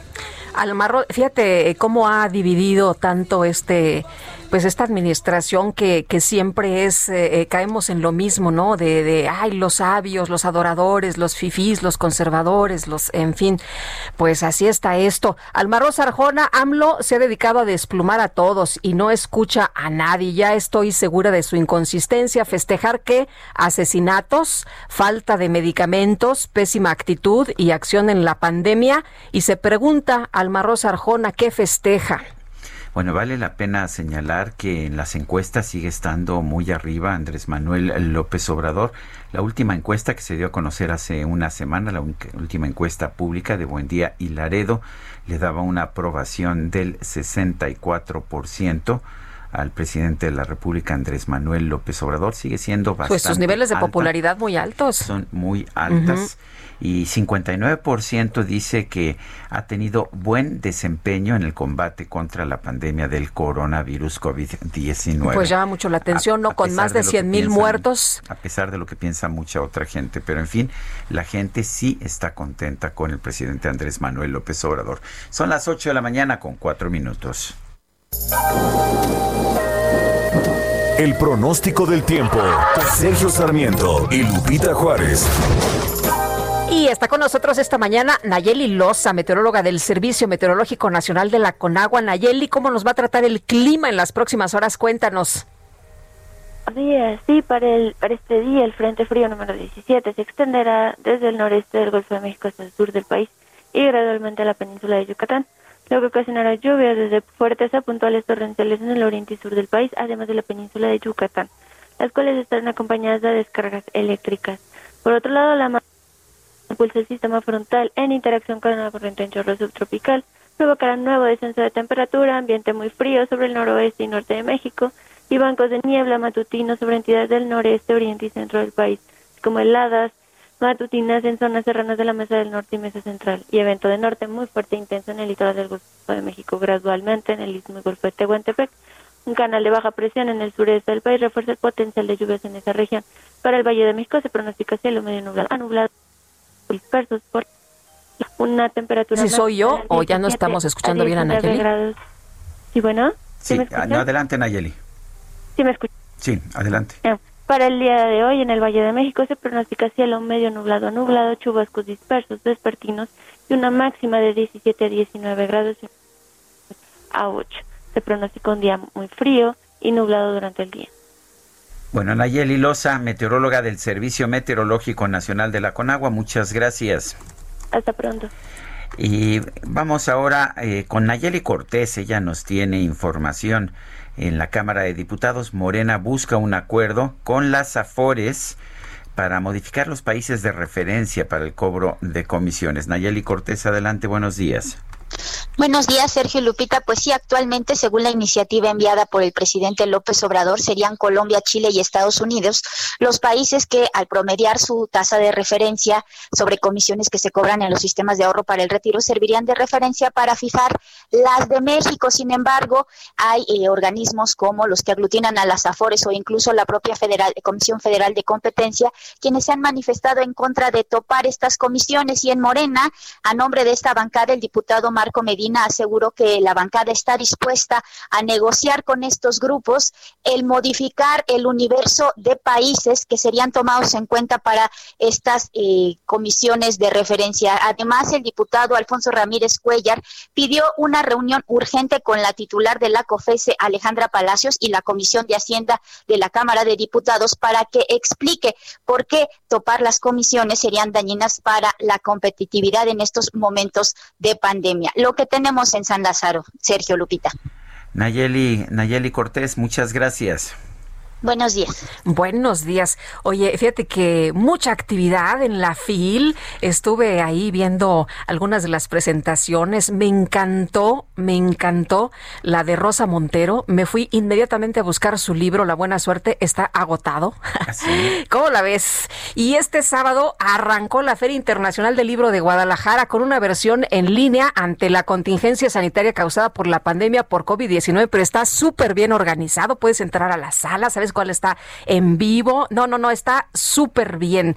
Y muchas felicidades a los organizadores. Muchas gracias, Marisol Schulz, directora de la Feria Internacional del Libro de Guadalajara. Qué gusto saludarte esta mañana. Buenos días. Buenos días, Lupita. Buenos días, Sergio. Pues encantada. Gracias, Lupita, por lo que dices. Pues efectivamente es un esfuerzo de todo un equipo, de un comité organizador que hemos trabajado de verdad, yo creo que triple para poder llevar a cabo este programa virtual ya está en línea, obviamente pues hay que entrar a través de la página web de la feria, www.fil.com.mx. Es una plataforma de lanzamiento con un enlace, te manda a otras plataformas, a YouTube, a Facebook, efectivamente. No, es, es fácil, es muy fácil consultarla y es fácil hacer una agenda por día de a ver qué te interesa, ¿no? Eh, qué, qué hay cada día. Entonces, bueno, pues lo vas viendo por, por día, vas viendo por autor, vas viendo por, por ejemplo, hoy tenemos a las 12 del día un- una plática de Lidia Giorgi, la que ganó, la escritora portuguesa que ganó el premio Phil de Literatura en Lenguas Romances con Benito Taibo, ¿no? Es una de las de los estelares, pero está pensada para jóvenes, es mil jóvenes con, con Lidia Giorgi. Y de ahí, bueno, pues tú hablas de lo de Rosa Montero, estuvo sensacional. Eh, tuvimos también por ahí una plática deliciosa de Ángeles Mastreta, de verdad, no se la Sí. pierdan, porque está en YouTube también, ¿no? O sea, cuando digo no se la pierdan es que ya pasó, pero se puede volver a ver, tiene esas, esas ventajas. Y ayer, bueno, pues un, un diálogo espléndido en otra en otra línea, en otro género de Yuval Noah Harari con Michael Sandel, o sea, realmente eh, sí son estelares, son, nombres de reconocimiento internacional. La charla de, Harari ayer y, de Sandel fue, fue realmente, digo, memorable, ¿no? Entre muchas otras, ¿eh? hemos tenido ya hasta ahora, con, con dos días de trabajo, momentos de verdad que, que se pueden volver a ver. El, ah, ¿Hay algo de actividad presencial o todo es virtual? No, todo es virtual, fíjate, Sergio, no podemos, no podemos, que más hubiéramos querido, extrañamos a la gente, extrañamos la, la, la adrenalina. Tuvimos una mini ceremonia presencial, digo, la ceremonia fue grande, pero lo presencial fueron cinco personas, seis personas, fue realmente un foro de televisión lo que tuvimos de cara a, a- a la televisión, a las cámaras, ¿no? Y, y tuvimos pues nada más autoridades de manera presencial, pero fuera de eso, todo, todo, todo es, virtual. Eh, El, a ver, a nadie le es, le es, eh, un misterio que el presidente de la República ha atacado a la feria y que ayer Paco Ignacio Taibo, el director del Fondo de Cultura Económica, dijo que, pues, dijo que lo mismo, dijo que coincide totalmente con los puntos de vista del presidente sobre el manejo político de la feria de Guadalajara. Dice que es portavoz del pensamiento conservador. ¿Así lo piensas, Marisol? No, definitivamente no. Bueno, Sergio, pues, son 34 años de trabajo que, que cualquiera que diga este tipo de aseveraciones tan drásticas vaya a- al programa que, que tiene la feria, todo lo que ha tenido la feria durante 34 años, ¿no? Que hemos tenido, y tú lo sabes, gente de todos los Yo colores. estuve desde la primera. No, pues todos, es decir, hemos tenido a un José Mujica en el momento en que fue presidente de Uruguay con una plática memorable. Hemos tenido a premios Nobel de la Paz, hemos tenido a digo, una Rigoberta Menchú, gente de, de- de la izquierda pues más radical, de la misma, quizá de derecha radical no hemos tenido, porque tampoco no, no se trata de dar voz a los supremacistas, no, no ha llegado a esos niveles y tendríamos que tener cuidado. Pero cuidado sobre todo porque no se trata de incitar a la violencia. Yo creo que lo que pretende la feria es dar cabida a todas las voces para que se dirima con la palabra, para que la palabra y el diálogo cordial sea lo que nos lleve a una discusión y que, y que lleguemos a algún acuerdo. Y eso es lo que ha ocurrido durante 34 años y hay que ver el programa, ¿no? Yo creo que quien haga este tipo de aseveraciones y luego la gente se va con la cinta porque no ha venido a la feria, la verdad, ¿eh? O sea, cuando hay, alguien oye que dicen estas cosas, perdón con el señor Taibo, pero nunca ha habido una alfombra roja en la feria y él habla de alfombras rojas y a mí, pues la próxima vez que venga me encantaría ponerle una alfombra roja porque no hay alfombras rojas. Eh, Marisol, ¿qué nos deja una, pues una eh, encuentro de esta naturaleza? Como dices, hay personas que ni siquiera eh, han tenido la oportunidad de ir. Creo que ahora es, eh, es una gran oportunidad esto de, pues, que, que tenemos eh, de entrar a través de, de internet. Pero lo que yo he visto es una eh, algarabía, eh, donde personas jóvenes, eh, donde niños, donde personas de todas las edades, de todas las ideologías se dan cita. ¿Qué nos deja un Sí. encuentro de estos? Es eso, Lupita. En realidad, bueno, este año no, este año vamos a extrañar esa, esa alegría, esa pasión por la lectura, por las ideas, porque es una feria del pensamiento, por los niños, por el, el generar lectores. Estamos hablando de 34 años de trabajo con talleres infantiles, con, con teatro, con música para los más pequeños. Hay generaciones ya de, sobre todo de jaliscienses, pero de gente que ha venido a la feria, que ahora trae a sus niños y que se crió, que, que, que no puede concebir. Yo, yo le decía un día de broma, un noviembre sin fil, pues ahora lo tuvimos, pero con fil, fil virtual, ¿verdad? Porque esa gente se, se creció con la feria, creció con la feria lleva a sus niños a los talleres, los niños son los más felices y quien quiera que, que no nos haya visitado, por favor le pido que vaya a nuestra página web y vea las, las fotos de años anteriores, los países invitados nos traen una cultura diferente, otra forma de ver el mundo, idiosincrasias completamente distintas. No estamos eh, hablando de uno en particular, algunas son ciudades, digo, tuvimos a la ciudad de Madrid con un pabellón espléndido y con temas de mucha vanguardia, de mucha vanguardia literaria y de mucha vanguardia musical. Eh, por otro lado, tuvimos la parte ancestral de la India el año pasado, hemos tenido a Portugal, al Reino Unido. Entonces, realmente también el Museo de Honor imprime un color muy especial. Sí. Oye, me impresiona que, que dicen eh, para un país que no lee como, como México, eh, he visto, por ejemplo, escritores que dan alguna eh, plática y, y, veo filas y filas para entrar como si fuera, no sé, una estrella de rock. Bueno, eso es lo que ocurre normalmente en una feria presencial. Uno de los grandes problemas que tenemos es que se llena todo. El cupo lleno, tú, ustedes lo saben, se ve en los salones y siempre está el letrerito atrás de, digo afuera, perdón, del de cupo lleno. Eso es una de nuestras realidades. Con lo virtual tiene esa ventaja, no hay cupo lleno, ¿no? Este, no viste a, insisto, otra vez Ángeles Maceta. Uh -huh. Ayer yo me di cuenta que tenía 18 mil vistas, el, el, la charla de, de Ángeles Maceta, 18 mil. Nunca hubieran podido entrar en un salón, no tenemos un salón de 18 mil personas, ni de casualidad, ¿no? Casi que nos tendríamos que ir a un estadio para tener estas cantidades.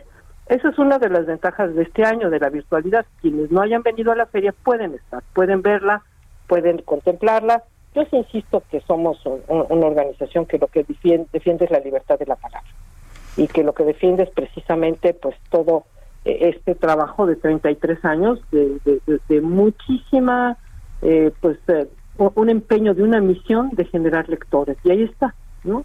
Ahí está en Jalisco, no podemos tampoco adjudicarnos el nivel de lectura del resto de la República Mexicana, porque no se podría ni es tampoco la misión de, de, la feria, pero pero muchos, muchos chicos, muchos niños a lo largo de estos 33 años han venido año con año, la feria se renueva a, a poder ver a sus autores favoritos y son rockstars, como bien dices, o sea, son es, es impactante recordar a un Saramago, ya fallecido por supuesto, queridísimo José Saramago, Premio Nobel de Literatura, que paseaba por por los pasillos de, de, de, la FIL y lo interrumpían los chicos y le querían tomar fotos y le pedían sus firmas.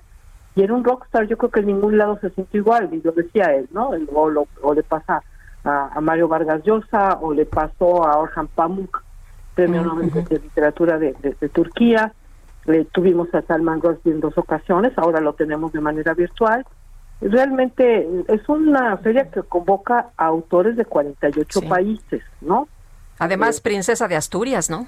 Ay, este año nos llevamos a Princesa de Asturias, que también uh -huh. es un reconocimiento, bueno, pues nos sentimos muy honrados, por supuesto, ¿no? El, el, nivel de ese reconocimiento, pues es altísimo.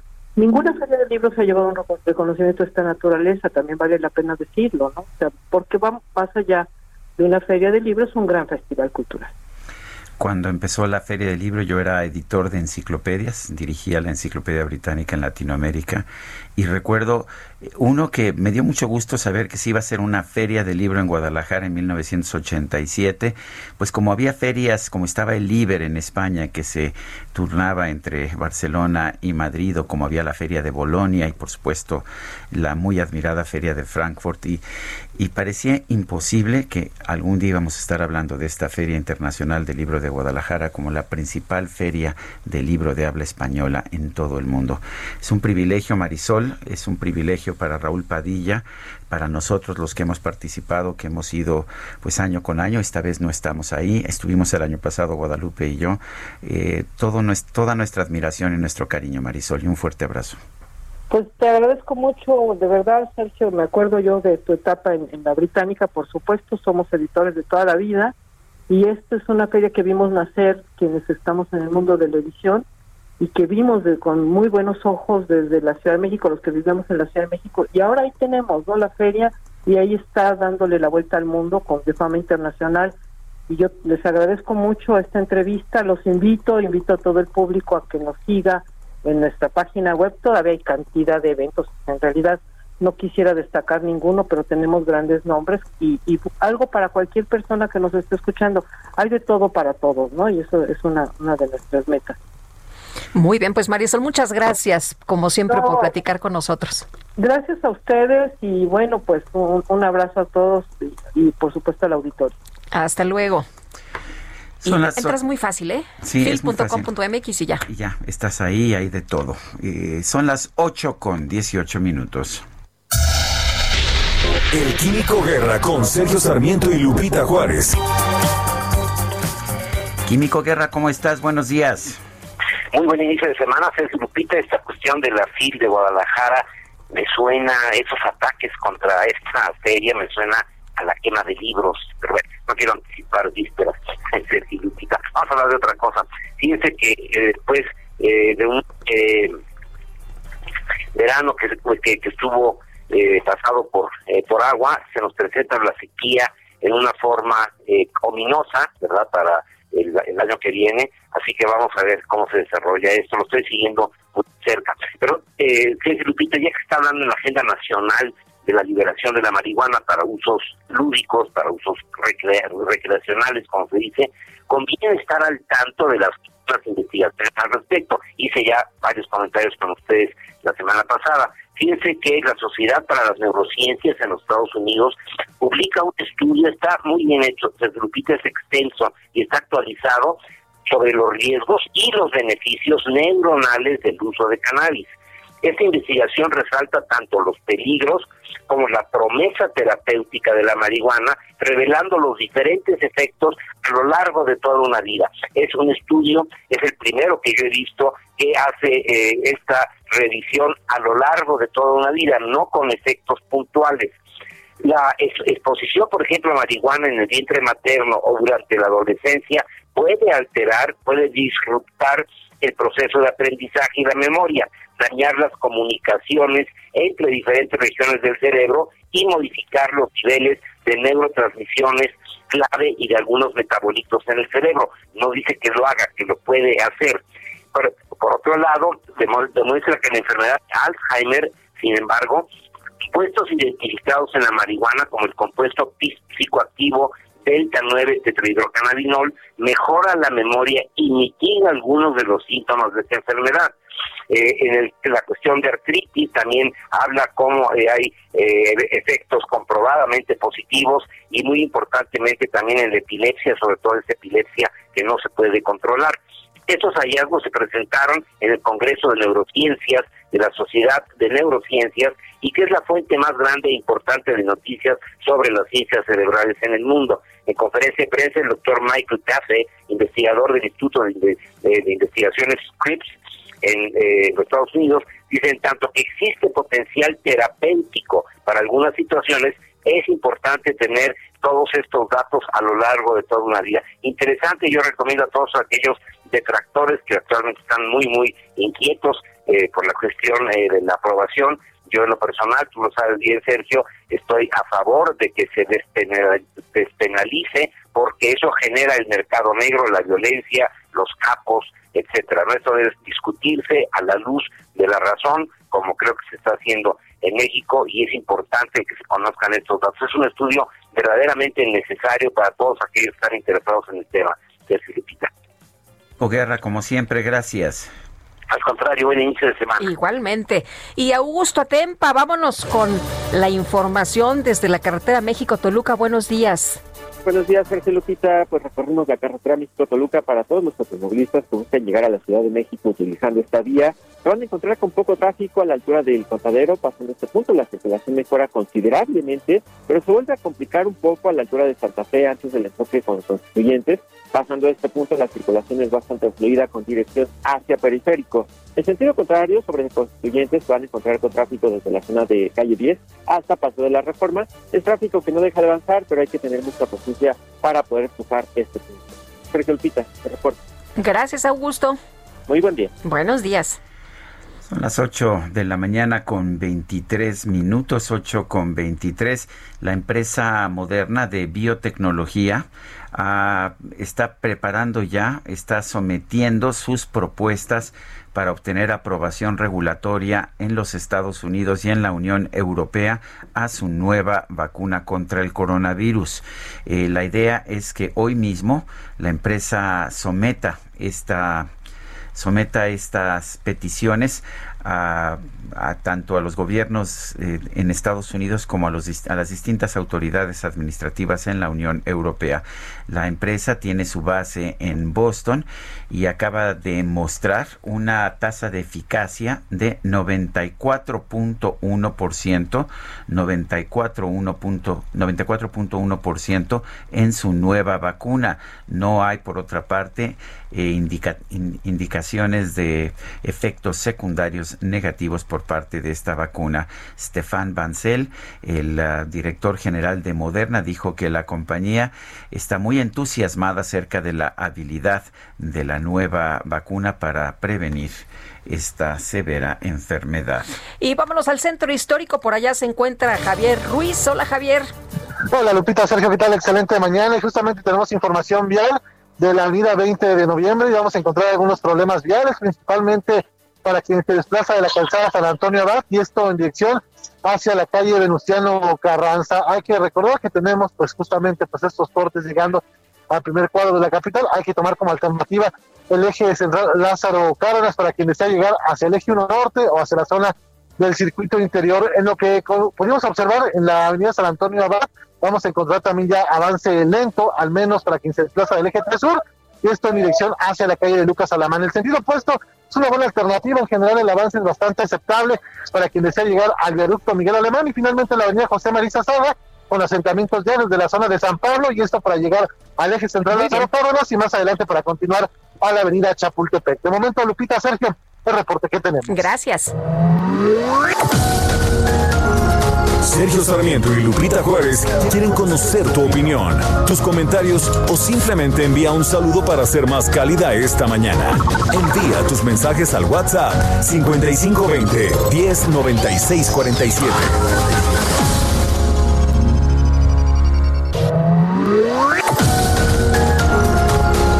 Continuamos con Sergio Sarmiento y Lupita Juárez por El Heraldo Radio.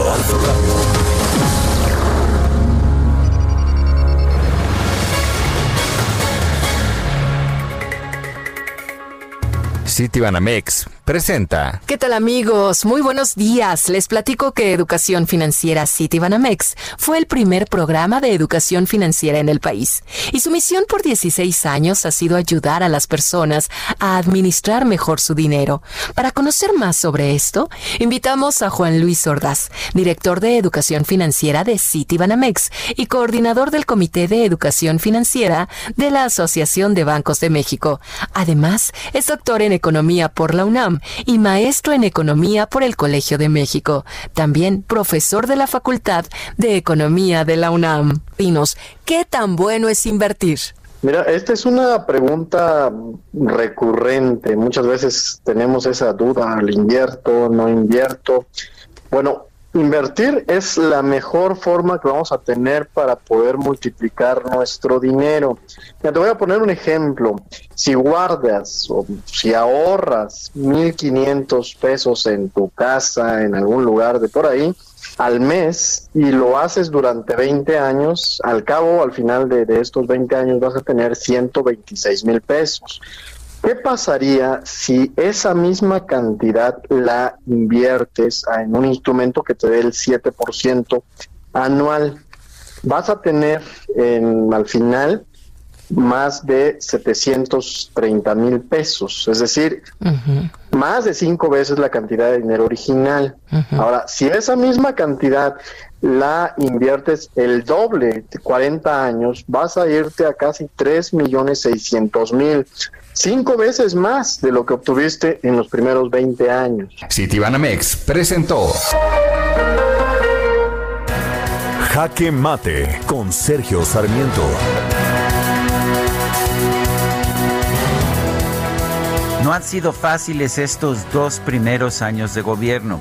Esto lo reconoció el presidente de la República en su gira ayer por Baja California. Y tiene razón el presidente, en lo que el diagnóstico está equivocado es en las razones de estas dificultades. Sí es cierto que la pandemia tuvo un papel muy importante en la crisis económica que estamos viviendo en este 2020. Pero no son los conservadores, no son los opositores al régimen los que están generando el resto del problema. Fue el propio gobierno de la República que al tomar decisiones equivocadas ha provocado una crisis que no podemos olvidar empezó un año antes de que a México le pegara la pandemia del coronavirus. Eh, hay toda una serie de decisiones económicas equivocadas que deberían revertirse si es que queremos tener una recuperación más vigorosa en los próximos meses o en los próximos años. En particular, hay que dejar de hostigar a la inversión privada en la industria farmacéutica, en la industria eh, de la agricultura y producción de alimentos. Es muy importante no hostigar a la inversión privada porque sin esta inversión privada no va a haber crecimiento económico y si no hay crecimiento económico no habrá empleos, no habrá prosperidad y por supuesto México seguirá sufriendo las altas tasas de pobreza que siempre ha tenido. Yo soy Sergio Sarmiento y lo invito a reflexionar.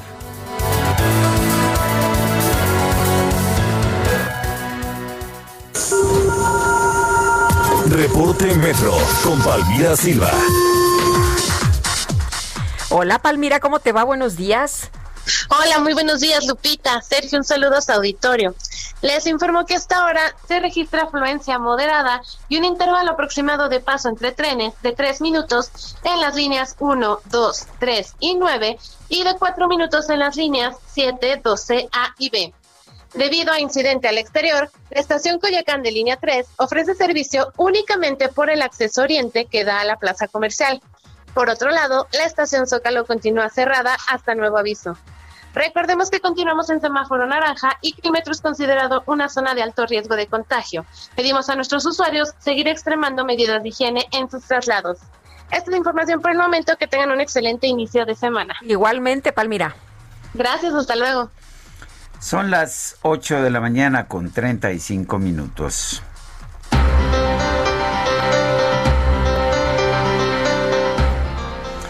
Y tenemos a Jorge Ramos, periodista de La Silla Rota, en la línea telefónica. Cuéntanos, Jorge, ¿qué nos tienes esta mañana? Sergio, ¿qué tal? Muy buenos días, Lupita, auditorio. Buenos días. Fíjense que Tania presentó síntomas de COVID el 1 de enero de este año. Ella es uno de los 416.311 casos sospechosos que tiene registrado la Secretaría de Salud. A la joven de 33 años no se le tomó muestra para hacerle la prueba PCR, aunque acudió a un hospital de la Secretaría de Salud en el estado de Tlaxcala, de donde es originaria. Un caso similar es el de Javier, habitante de la Ciudad de México, quien en la misma fecha acudió a un hospital de Liste porque se sentía mal y pensó que podría tratarse de coronavirus tampoco se le tomó la muestra. Ambos fueron destratados de manera ambulatoria. Estos datos nos reflejan algo. En noviembre se perfila como el mes con más casos sospechosos de COVID-19, de los que no se sabrá su resultado. En estos días se han acumulado ya 123.414 casos sospechosos y de estos solo se puede conocer el resultado de 73.567 de acuerdo con los datos de la Secretaría de Salud, es decir, 49.487 personas. No se sabrá claramente si tuvieron la enfermedad causada por el virus SARS-CoV-2. Así que bueno, todo indica que noviembre será un mes muy complicado, pero diciembre y enero serán peor. Pues bueno, qué, qué terrible y gracias Jorge, como siempre, Jorge Ramos. Muy buenos días. Buenos días, Jorge. Bueno, por otra parte, el pasado viernes el Senado de la República aprobó en lo general y en lo particular el dictamen de reforma constitucional en relación al Poder Judicial. Vamos a platicar del tema con el magistrado Ariel Rojas Caballero, director nacional de la Asociación Nacional de Magistrados de Circuito y Jueces de Distrito del Poder Judicial de la Federación. ¿Qué tal, magistrado? Muy buenos días. ¿Qué tal, Lupita? Muy buenos días. Magistrado, buenos días. Cuéntenos, ¿en qué cambian las reglas del juego con esta reforma? Sí, buenos días, Sergio. Mira, creo que es importante comentar que había un ambiente muy difícil en la clase política respecto al Poder Judicial de la Federación y por eso el equipo del ministro presidente Arturo Saldívar eh, elaboró un proyecto de reforma constitucional al Poder Judicial de la Federación que lo fortalece desde el punto de vista orgánico y competencial. Lo más importante que podemos decir es que se va consolidando ya en nuestro derecho constitucional a la Suprema Corte como un tribunal constitucional que se va reservando cada vez menos asuntos para poder incidir más de lleno en la cuestión de la interpretación de esta norma fundamental de la convivencia, que es nuestra constitución, así como de los derechos humanos contemplados en los tratados. Uno de los puntos fundamentales de la reforma es que eh, ya lo que vendría a ser una cuarta instancia en todos los juicios, que es el amparo directo en revisión, pues eh, lo que decida eh, ya sea el ministro presidente o una comisión de ministros, eso está por determinarse en la ley orgánica, pues será definitivo. De esta manera, que es el mayor número de asuntos que llegan a la Corte, y te lo puedo decir, Sergio, que mi experiencia de 25 años en el Poder Judicial de la Federación, en muy pocos casos realmente hay un tema de interpretación constitucional, de violación de derechos humanos. Es simplemente alargar mucho tiempo los litigios, aprovechando esta instancia que estaba previsto, porque anteriormente, contra la decisión de no admitir el amparo directo en revisión, pues procedía una reclamación que también llenaba de trabajo a las salas de la Suprema Corte. Otro punto importante de la reforma que creo que hay que destacar es que ahora, con una sola decisión de la Suprema Corte aprobada en el Pleno por ocho votos, va a ser una decisión que va a ser vinculante como criterio jurídico para todos los tribunales del país. Con anterioridad, bueno, pues se requería que ese criterio se reiterara en cinco ocasiones en diferentes sesiones con esa misma votación calificada de ocho votos para que ese criterio fuera obligatorio. Creo que otra cosa importante, ya desde el punto de vista también ya jurisdiccional, es que se crean los tribunales colegiados de apelación. En materia federal, lo que decide un juez de distrito, un centro, un, juez adscrito a un centro de justicia penal, pues se iba a un tribunal unitario y era un solo magistrado el que decidía la apelación. La peculiaridad aquí en los asuntos federales es que el Ministerio Público no puede promover amparo y en pocos asuntos hay una víctima que pudiera promover amparo de tal manera que, la, la, decisión de ese tribunal unitario, pues en muchos casos era terminal, no había otro recurso. ya con esta manera se fortalece, eh, porque ya la decisión va a ser deliberada entre tres magistrados, como es en el caso de los tribunales colegiados, y bueno, desde luego eso fortalece también que sea una decisión más eh, reflexionada, más supervisada. También se crean los plenos regionales en sustitución de los plenos de circuito. Este, los plenos regionales van a tener como función eh, eh, fundamental resolver los criterios contradictorios entre los tribunales de la región a la que se encuentran adscritos y también van a ser órganos permanentes a los que la Suprema Corte les va a estar delegando trabajo. Fíjate que algo muy importante que logró la asociación es que la, iniciativa eh, eh, proponía que desapareciera una facultad que nosotros consideramos muy importante, que es la facultad que tiene la Suprema Corte de revisar los acuerdos generales del Consejo. Eh, nosotros en la asociación estuvimos peleando este asunto, lo platicamos con los senadores y afortunadamente pudimos conservar esa facultad que es muy importante de la Suprema Corte porque revisa los acuerdos generales del Consejo de la Judicatura que regulan la forma en que trabajan los jueces. Otro punto importante es que frente a las decisiones del Consejo de la Judicatura, que como ustedes saben es el órgano de administración, vigilancia, disciplina de la carrera judicial, este, pues eh, eh, frente a esas decisiones graves, en particular en contra de jueces y magistrados, como destitución, inhabilitación, de ascripciones, etcétera, pues en nosotros no teníamos amparo, no teníamos ningún recurso más que la revisión administrativa. La asociación logró, eh, a través de un trabajo muy serio con los senadores, de participar en el Parlamento abierto, pues que además de que se pudiera plantear cosas de legalidad en esa revisión administrativa, pues se pudiera plantear también la inconstitucionalidad de los acuerdos o de las leyes que, que se aplicaron en ese procedimiento. Es decir, las reglas del amparo las llevamos a esa revisión administrativa. Y otro punto importante que también logró la asociación es que la iniciativa eh, eh, establecía que el Consejo de la Judicatura Federal podía designar órganos jurisdiccionales para, la, para conocer de asuntos de importancia social relevantes desde el punto de vista social o de graves violaciones de derechos humanos. Eso se modificó para quedar que el Consejo de la Judicatura lo que puede hacer es concentrar los asuntos pues, de graves violaciones de derechos humanos. Y creo que con esto se resuelve un problema de que se crea una presión desmesurada en un órgano eh, especializado o especial.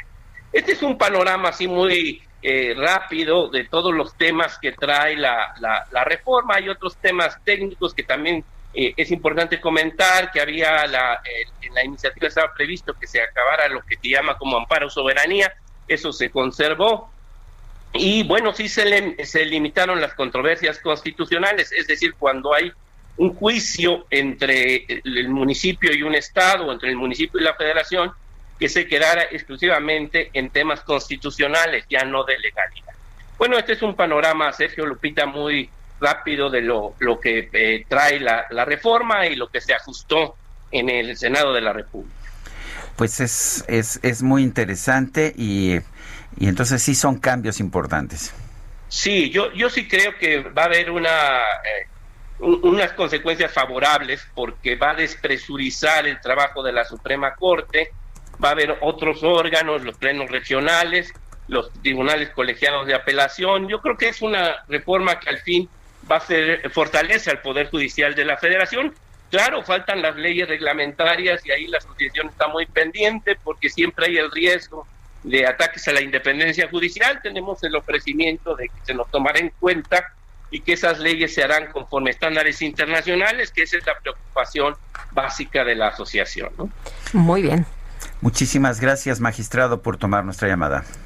Encantado, Sergio Lupita. Gracias. Buenos días. El magistrado Ariel Rojas Caballero, director nacional de la Asociación Nacional de Magistrados de Circuito y Jueces de Distrito del Poder Judicial de la Federación. Bueno, y en la conferencia de prensa en la mañanera de hoy le preguntaron al presidente López Obrador sobre tres obstáculos más grandes durante su segundo año de gobierno, sobre los eh, tres obstáculos más grandes. Y bueno, ¿qué fue lo que respondió? Vamos a escuchar. Pues miren, lo más difícil, hablando de tres este, obstáculos, tres problemas, lo más difícil, la pandemia, además muy doloroso. Eso sí duele mucho. Eso es lo que más nos ha afectado. En segundo lugar, pero muy este, distante de lo primero, la crisis económica, porque eso lo estamos enfrentando bien. La pandemia, lo mismo, pero es algo muy fuerte, muy doloroso. La crisis económica bastó con no seguir la fórmula neoliberal de rescatar a los de arriba, como lo hacían siempre, como fue el FOBAPROA, empezar a rescatar al pueblo, ayudar abajo, y ahí vamos saliendo. Eso sería lo segundo. Y lo tercero, pero muy marginal, los ataques en los medios de comunicación y la reacción conservadora. Bueno, pues ahí la respuesta del presidente Andrés Manuel López Obrador. La, pandemia, la, crisis, económica, Pero ahí vamos muy bien vamos. porque estamos repartiendo dinero. ¿Y los medios qué tal? Los medios fifis o los medios conservadores. Pero muy pequeño, ¿eh? Son los únicos tres problemas. Oye, pero vamos a seguir hablando del tema. Mañana se cumplen dos años de la, pues del gobierno del presidente Andrés Manuel López Obrador. ¿Y qué, esperamos de, de, este, de este informe? ¿Qué esperamos si en las mañaneras Sergio se, pues, se ha revisado y dice un montón de cosas que no son ciertas? Bueno, vamos a conversar con Luis Estrada, él es analista y director general de SPIN, Taller de Comunicación Política. Luis Estrada, ¿cómo estás? Muy buenos días. ¿Qué tal, Sergio Lupita? ¿Cómo están? Muy Hola, ¿qué tal? Buenos días. Eh, eh, ¿Qué podemos esperar de un informe cuando en realidad el presidente da un informe cotidiano en su conferencia de prensa? Y, eh, sin duda, y aparte cada tres meses el, el informe trimestral recupera lo que va diciendo en las conferencias de prensa, pero sobre todo yo les diría la contradicción que existe entre las cifras no solo de sus propios informes, sino después en la información que eh, eh, menciona previamente a esos informes y la información posterior. Ha habido contradicciones eh, de cuestión de días, de cuántas universidades están terminadas, de cuándo es el año eh, de, que dice que vamos a tener internet eh, en toda la cobertura de internet en todo el país. Fíjate, nada más para darnos una idea, estuve revisando los compromisos porque pues el presidente ha establecido el fin de su segundo año o el inicio del tercer año como el punto en el cual no solo cumpliría los 100 compromisos que dio en su discurso de toma de protesta, sino también especialmente que sentaría las bases de lo que él llama la cuarta transformación. Entonces, esos 100 compromisos que él ha pues eh, establecido como la guía de su gobierno, que pues no sabemos si eso es mucho o poco o si eso es lo que necesita este país de acuerdo con el diagnóstico del presidente, pues esos 100 compromisos son los que determina el presidente para, para establecer si va avanzando o no. Pero en ese caso, fíjate, yo les diría dos compromisos y con contradicción. En el informe del 5 de abril de 2020 dijo que en 2022 México tendría Internet en todo el territorio nacional y en ese momento iban 22 mil comunidades eh, ya con Internet. Pero en el informe del primero de septiembre, en el inmediato anterior, cambió y dijo que en 2021 todo el territorio nacional tendría cobertura de Internet, pero reportó que solamente 26.789 comunidades tenían Internet. Es decir, de abril a septiembre avanzó a una velocidad de 32 comunidades por día. Dijo que a finales de 2021, a finales de este año, habría 75.000 comunidades. Eso quiere decir que a, en diferencia de a diferencia de los 32 por día que se avanzó en esos en ese reporte trimestral, ahora necesitaríamos 536 diarias solo para llegar a ese 75 mil de finales de este año para cubrir internet en todo el territorio nacional. Que sabemos también, ningún país de la OCDE, ninguno, ni Estados Unidos ninguno, tiene cobertura completa en todo su territorio. Entonces, México sí la tendrá, según el presidente, en 2021, por una parte. Y por otra parte, otro compromiso de los que dice el presidente que ya están cumplidos, el de Internet ya lo tiene como compromiso cumplido, son las sucursales del Banco de Bienestar. Dijo que para 2022 habría 2.700 y que a este año, 2021, estarían ya la mitad, 1.350. El 28 de septiembre, en una de las conferencias que leyó todos los compromisos y dijo que ya estaban 95 cumplidos, este también ya estaba cumplido, iban 286. Después, el 30 de octubre dijo que iban 344. Es decir, en 30 días avanzaron a un ritmo de dos por día, hicieron 58, dos por día. Si se mantuviera ese ritmo de avanzar dos por día, eh, tendríamos las 2.700 sucursales de bienestar en febrero de 2014, eh, perdón, de 2024, no en 2000, no en 2022 como dice el presidente. Y así todos los compromisos que dice el presidente que ya se cumplieron, pues va a ser muy complicado eh, comprobar el día de mañana en lo que él establecerá como su informe al segundo aniversario. Eh, Luis, sin embargo, parece que el presidente tiene un escudo a pesar de que tiene estos eh, datos, ¿no? A pesar de que siempre nos dice que tiene otros otros datos, eh, pareciera que esto le ha funcionado muy bien.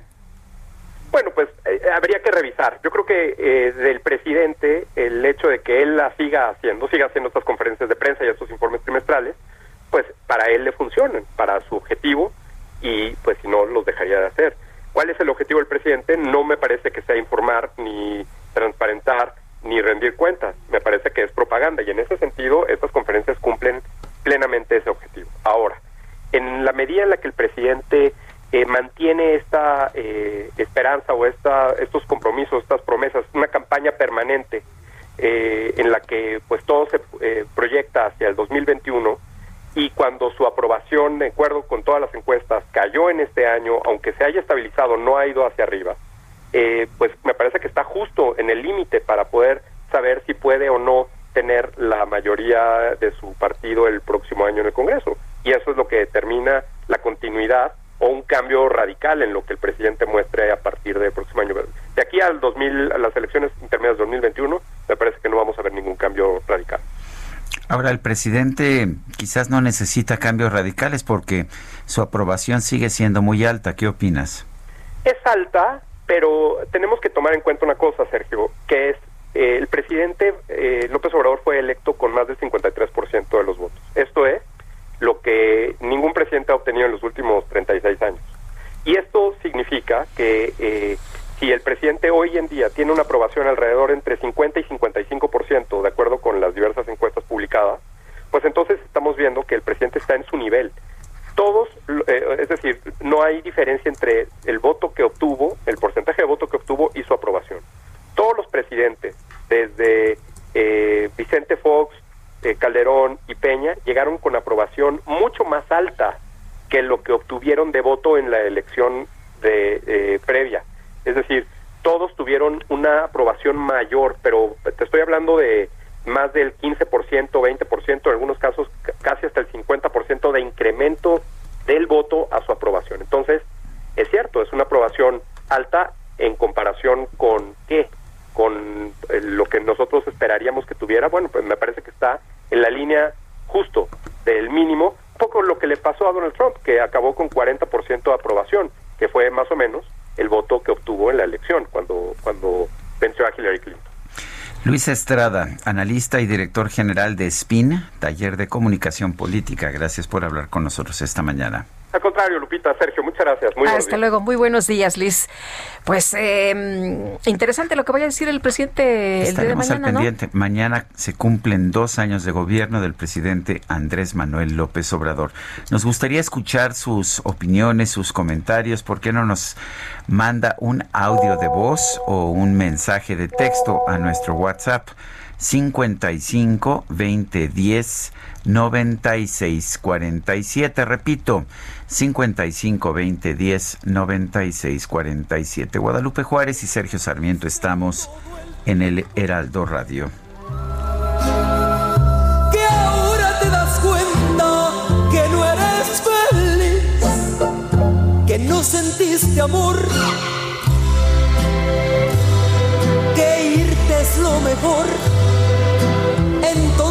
¿para qué tantas mentiras? Mira, adelante, puedes irte, tú y tu amante, que sean felices. Sé que es joven y muy... Sergio Sarmiento y Lupita Juárez quieren conocer tu opinión, tus comentarios o simplemente envía un saludo para ser más cálida esta mañana. Envía tus mensajes al WhatsApp 5520 109647.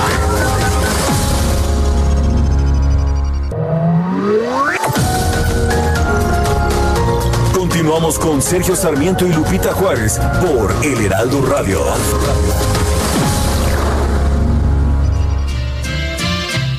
Quiero que me comprendas lo que ahora voy a decirte, más espero que me entiendas que no es mi intención herirte.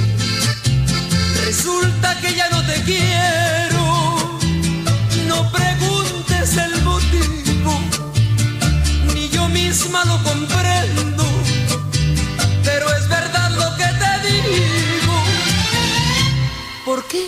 No sé.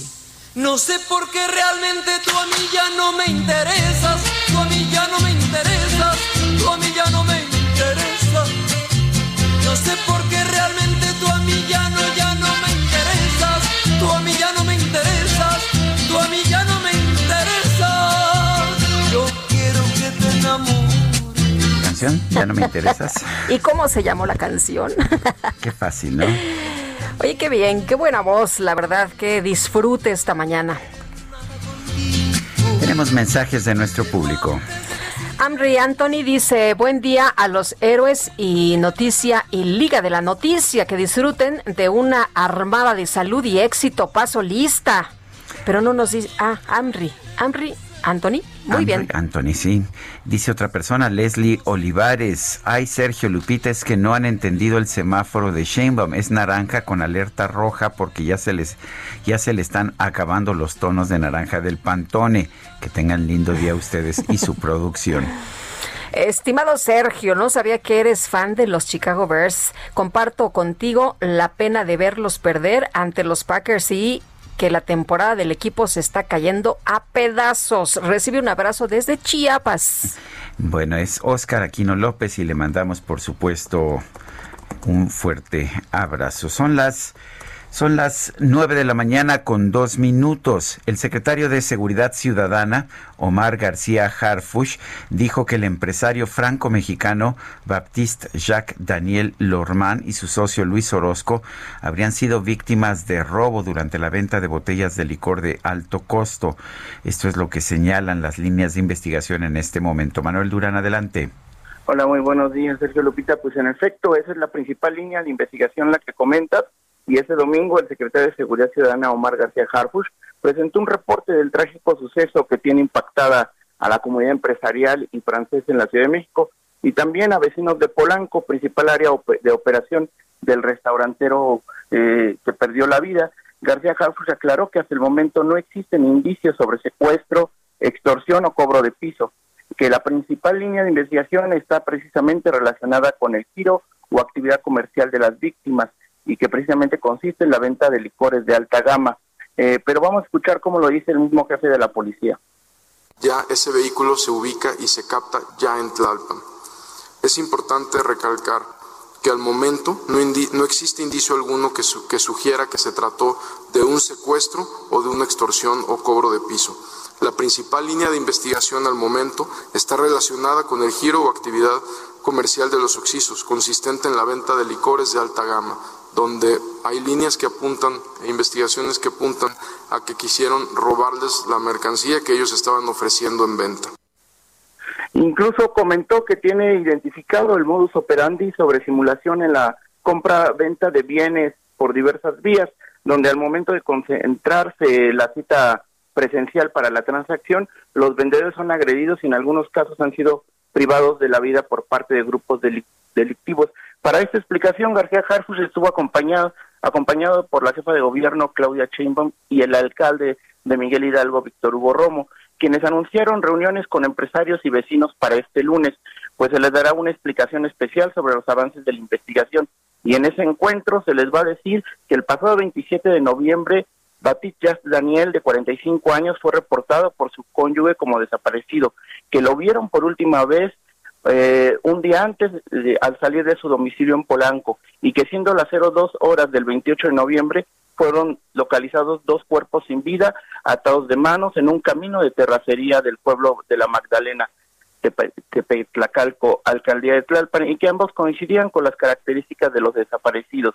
Y entonces, tras las labores de investigación, se pudo establecer que después de las 18 o 20 horas del 26 de, de noviembre, el empresario salió rumbo a Tlalpan que la camioneta Mitsubishi negra que conducía fue captada por las cámaras de videovigilancia de la ciudad cuando circulaba por periférico y privada de Horacio en la, en la, colonia del Bosque.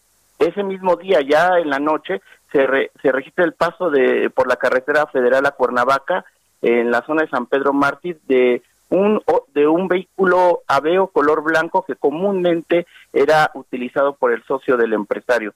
El alcalde Víctor Hugo, Víctor Hugo Romo explicó que personalmente habló con los vecinos, empresarios, con, los, con las personas de Canirac eh, para la reunión que encargó la jefa de gobierno y donde estará la Fiscalía y la Secretaría de Seguridad Ciudadana, donde rendirán un informe puntual.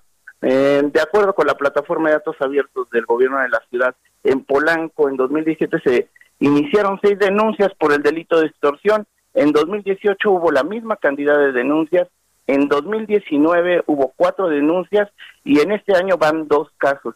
Y es que una de, una de las preocupaciones de los vecinos y empresarios es precisamente el cobro de piso y las extorsiones en la zona de Polanco. Muy bien, Manuel, muchas gracias. Hasta luego. Hasta luego, no fue cobro de piso, no fue extorsión. El caso es que de todas maneras eh, los, mataron, ¿no? Ese es el asunto. Pues sí, ese es el tema y es un tema realmente muy complicado. El eh, Tribunal de Justicia Administrativa de la Ciudad de México ordenó la demolición del inmueble ubicado en Paseo de los Laureles 278 en la colonia Bosques de las Lomas, allá en Coajimalpa. Hablamos de este tema hace ya algún tiempo con Juan Cepeda, presidente de la Liga Ciudadana de la Ciudad de México, y lo tenemos en la línea telefónica. Juan Cepeda, ¿cómo estás? Buenos días, gracias por tomar la llamada. Sergio Lupita, muy buenos días. Este, buenos días. A sus órdenes, gracias por el espacio y por este por estar pendientes de este tema que ha sido un tema muy importante para todos los colonos del poniente de la ciudad y que ha tenido relevancia dentro de las, los actos de gobierno de la administración de la licenciada Claudia Sheinbaum. Cuéntanos, eh, Juan, eh, ¿ya es definitiva esta decisión de demoler el inmueble? Este salió la sentencia, la sentencia la emite un tribunal colegiado superior del Tribunal Superior de Justicia Administrativa del Gobierno de la Ciudad de México y obviamente los desarrolladores, eh, conforme a derecho, acudirán a las siguientes instancias legales que pudieran este, darse para defenderse de esta resolución, que sería la apelación y el amparo. Pero definitivamente es un golpe muy fuerte Pensamos que es muy sólida la sentencia, confiamos en las siguientes resoluciones y que muestra la transparencia y la mano dura de la jefatura de gobierno en contra de todas las construcciones irregulares de la ciudad. Ya tuvimos el primer ejemplo con la presa Ansaldo, este es el segundo, la segundo ordenamiento de esta naturaleza, que es este Laureles 278, y seguramente habrá muchísimos más porque vemos en la autoridad una actitud de transparencia, de honestidad y de lucha frontal contra la corrupción y contra los malos manejos de las anteriores eh, administraciones en materia de administración del desarrollo urbano. Juan, con esto queda claro que no se puede construir donde le dé la gana a quien le dé la gana. Así es, yo creo que el orden que se está imponiendo sobre la anarquía que existía es muy claro y el gobierno de la ciudad ha puesto todo el empeño y todas sus capacidades en apoyar a las organizaciones vecinales que hemos acudido, representadas por la Liga Ciudadana y por otras organizaciones y, por este mutuo propio también la autoridad. Eh, eh, hay, que ser muy claro que el juicio eh, del cual estamos hablando, en este caso de Laureles, es un juicio interpuesto y ganado por el gobierno de la ciudad. Bueno, el, ¿qué, ¿qué, pasa entonces? Eh, ¿Hay la obligación de demoler esto? Eh, los costos me imagino que quedan, ah, pues ah, son responsabilidad de los constructores. En caso de que las instancias eh, legales que, proceden a esto fueran positivas en el sentido que, que, que viene la, esta primera sentencia, los desarrolladores tendrían que demoler todo lo que han hecho a su costo este y lo demolería el gobierno de la ciudad, como está haciendo el, el, caso de la presa Ansaldo, que en estos momentos ya está siendo demolido por la autoridad. O sea, falta ratificar la sentencia. Falta que este la apelación. Mm. Ellos pueden apelar, por supuesto, tienen todos sus derechos constitucionales, este y pues estamos en espera de que todo esto suceda, pero es muy sólida la sentencia y es muy claro que se trata de una torre de 36 niveles en un predio que solo permite tres. Y definitivamente pues estas cosas no se pueden permitir. Y repito, es como la presa Ansaldo que estaba construido sobre un vaso regulador, sobre una presa y como esto hay muchas autorizaciones pendientes de revisión y en juicio por parte de la ciudad que ha tenido muchísimo cuidado y el empeño de, conforme a derecho, actuar en contra de estas irregularidades. Juan Cepeda, presidente de la Liga Ciudadana de la Ciudad de México, gracias por hablar con nosotros esta mañana. Sergio, me dio gusto saludarte, Lupita, un abrazo y muchísimas gracias. Gracias, hasta luego, buenos días, Juan. Son las nueve de la mañana con once minutos. Vamos con Mónica Reyes, nos tiene información. Adelante, Mónica. Muy buenos días, Sergio. ¿Qué tal, Lupita, amigos? Es un gusto saludarlos esta mañana, ya finalizando el mes de noviembre. ¿Qué tal? Aris Chávez, representante de Productos y Tratamientos Politécnico, está aquí con nosotros para hablarnos, pues, de que se acabe el mes, ¿verdad? Y que además el factor de transferencia no podemos dejar de, de, de tomarlo para ayudarnos, Aris. Definitivamente, pues muchas gracias por este espacio. Fíjate que hoy les traigo una noticia que es de suma importancia para todos. En esta pandemia es muy importante estar protegidos para evitar cualquier contagio de virus o bacteria. Toda la población estamos en riesgo de sufrir algún contagio, mi querida Moni, y lo único que nos puede proteger o ayudar a salir más rápido de la enfermedad es teniendo un sistema inmune fuerte. Correcto. La excelente noticia es que científicos del Instituto Politécnico Nacional desarrollaron este tratamiento factor de transferencia. Tomarlo todos los días fortalece nuestro sistema inmune hasta en un 470%. Además de ayudarnos, ayudarnos a combatir y prevenir más de 100 enfermedades, fíjate que entre ellas se encuentran cáncer, lupus, diabetes, VIH y muchas más con resultados sorprendentes desde la primera semana. También lo puede tomar toda la familia. lo hemos platicado buena bebés recién nacidos hasta personas de la tercera edad, Claro. sobre todo porque no tiene ningún efecto secundario. Y otra excelente noticia que te traigo, ¿sabes qué? Es la promoción. E- Eso es exactamente lo que estábamos platicando antes de entrar al aire.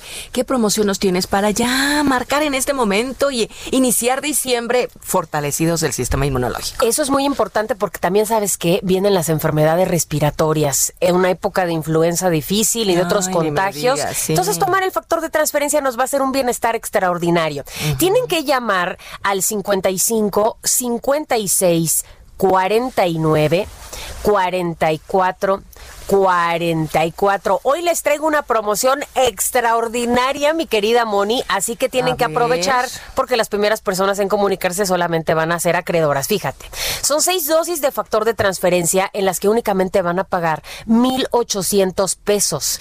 Y eso no es todo porque además nosotros le vamos a enviar 12 tomas más completamente gratis. O sea, 18. Exacto. 18 tomas, ok. 18 dosis pagando solamente 6 el día de hoy, que además somos perfectas para dos miembros de la familia. Y adicional, les vamos a enviar un kit sanitizante. Mira, incluye dos caretas que tienen máxima protección, que son transparentes, dos cubrebocas N95 de grado hospitalario, dos geles antibacteriales con 80% de alcohol y todo esto va completamente gratis y solo el día de hoy les vamos a enviar un regalo espectacular. Les voy a enviar unos AirPods, así como lo escuchó, estos audífonos inalámbricos de la manzanita. Mm, muy bonitos. Que tienen un costo de más de 3 mil pesos y hoy van gratis qué en este paquete, únicamente pagando 1,800 ¿A dónde hay que pesos. marcar, Aris, ya para hacerlo ahorita? 55 56 49 44 44 el 55 56 49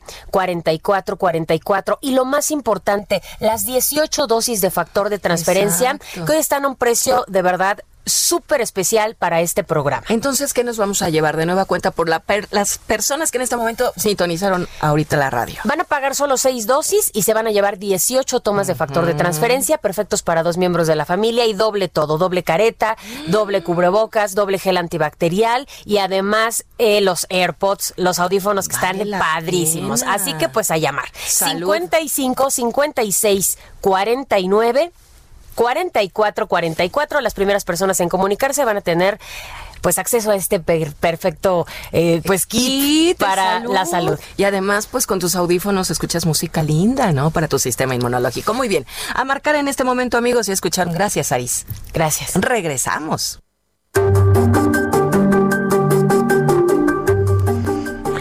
Bueno, y regresamos con Mariano Rivapalacio, que nos va a platicar hoy sobre pues la aflicción y su impacto emocional. ¿Cómo andamos? Mariano, ¿cómo te va? Muy buenos días.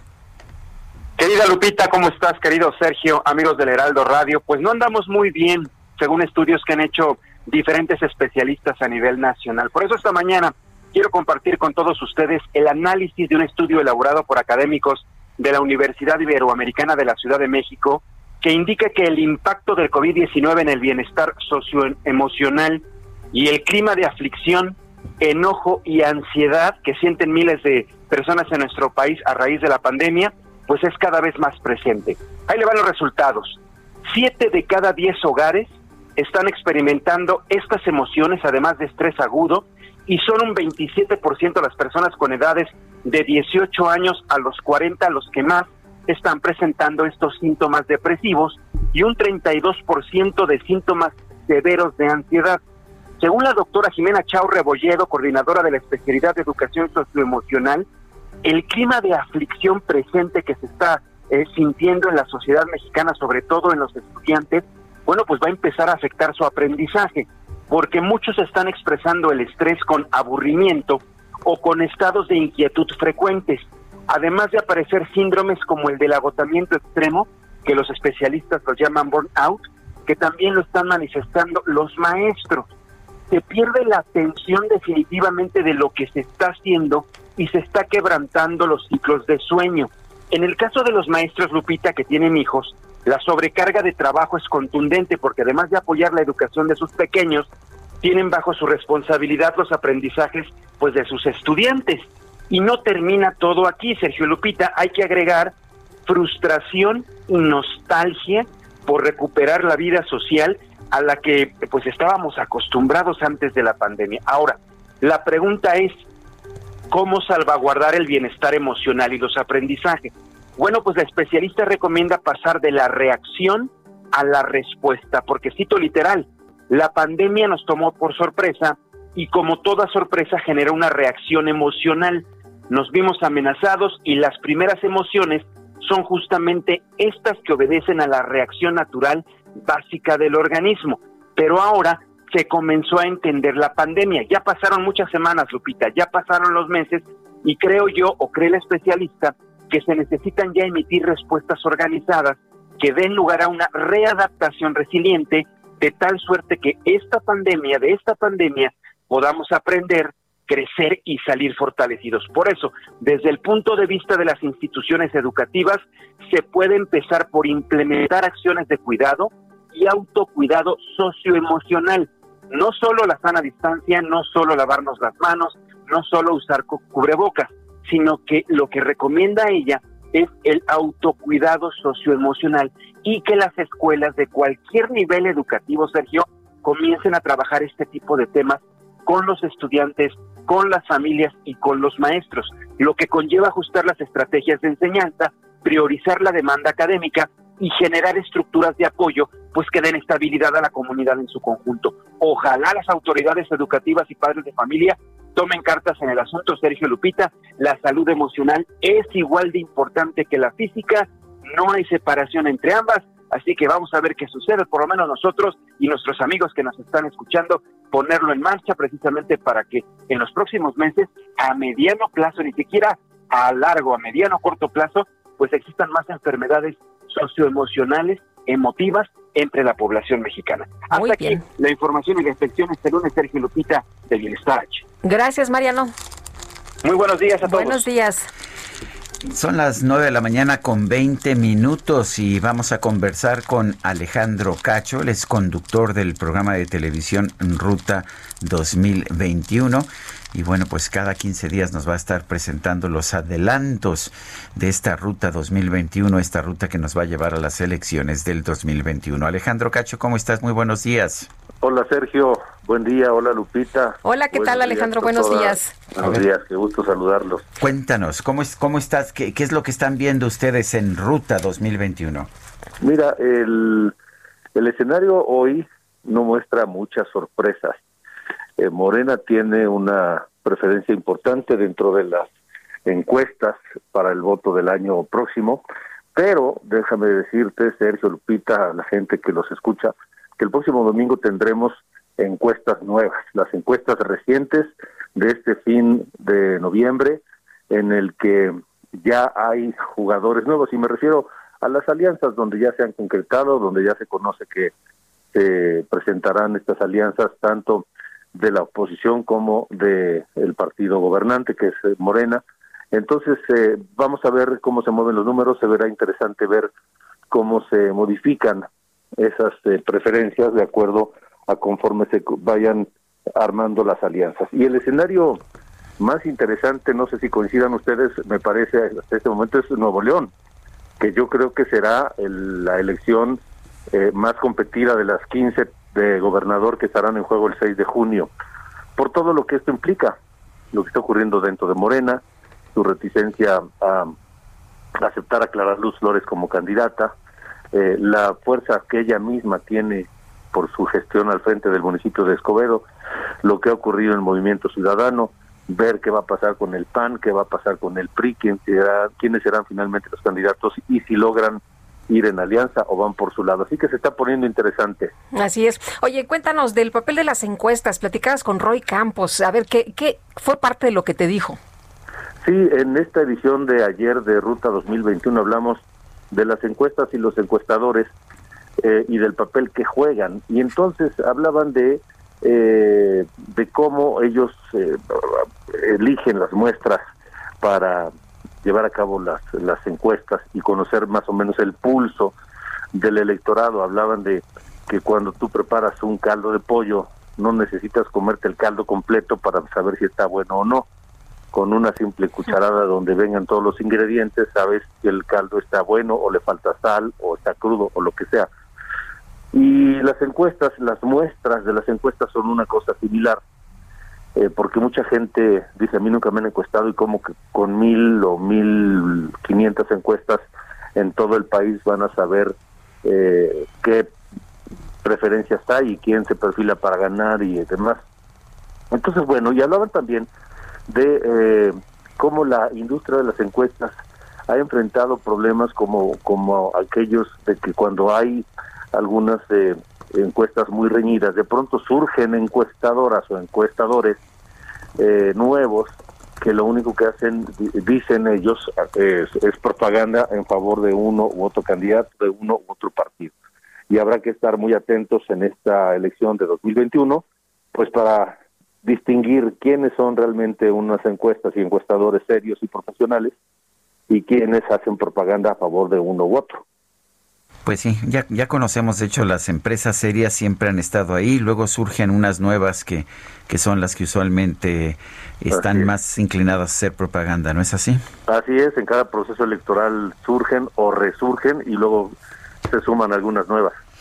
Muy bien, pues como siempre, Alejandro Cacho, gracias por hablar con nosotros. Gracias, Sergio, gracias, Lupita, los espero el próximo domingo, 9 de la mañana por Heraldo Televisión, ocho y media de la noche también el domingo por Heraldo Radio y repetición a las diez y media de la noche por Heraldo Televisión.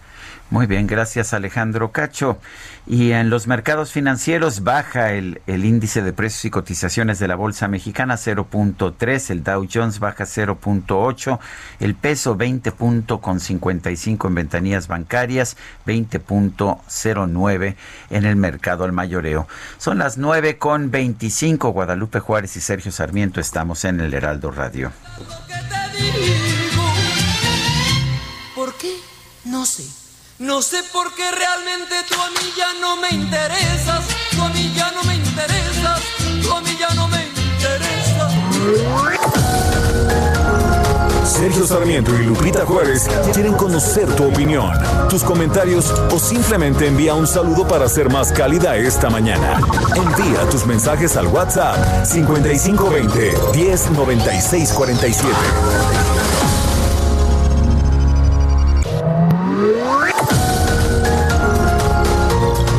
Con Sergio Sarmiento y Lupita Juárez por El Heraldo Radio.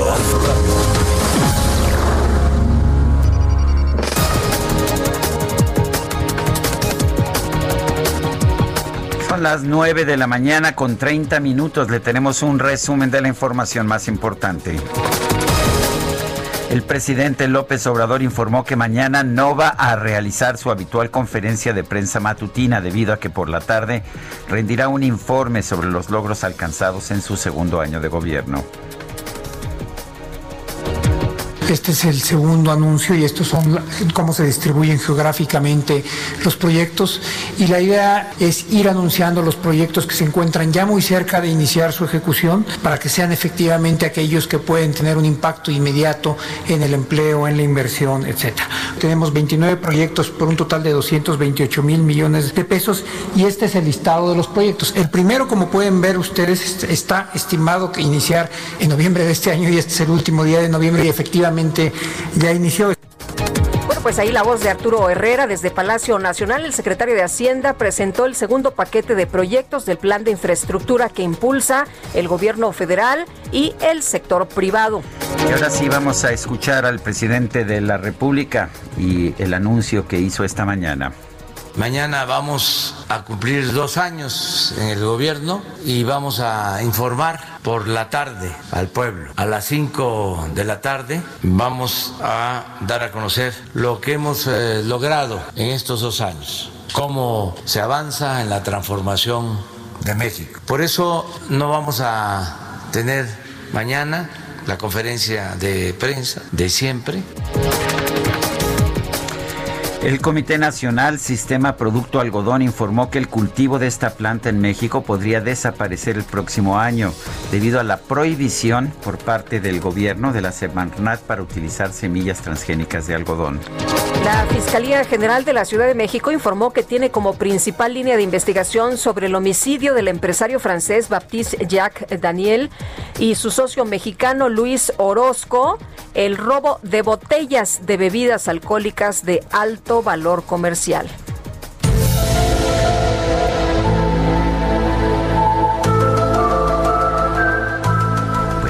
Fíjate que un grupo de, de, personas estaban buscando, de funcionarios públicos, estaban buscando borregos y marrones en Utah y en su búsqueda, que estaban recorriendo pues un territorio agreste, descubrieron una extraña estructura metálica con forma triangular de 3.5 metros de altura. Esto generó teorías conspirativas en redes sociales sobre la posibilidad de que se tratara de algún artefacto alienígena, similar a los que aparecen en la película o al que aparece en la película 2001 Odisea en el espacio de Stanley Kubrick. Pero pues ante todo este misterio, la Oficina de Ordenación del Territorio del Estado reportó que el monolito desapareció el viernes pasado y que por el momento no se sabe más al respecto. Además, misterios sin resolver.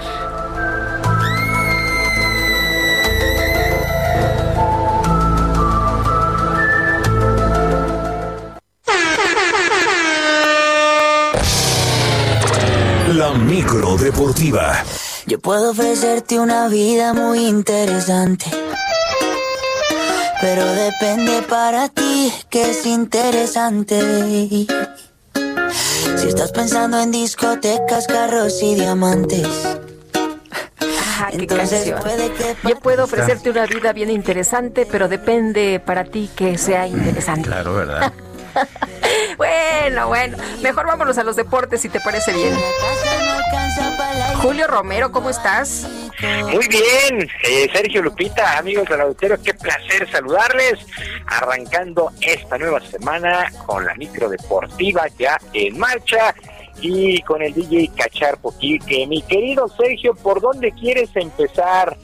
Yo nada más pregunto eso. Este, ¿te este, parece que empecemos por, no sé, la Fórmula 1, que podemos hablar del fútbol soccer? Este, creo que del deporte de los ovoides no hubo nada notable, ¿verdad?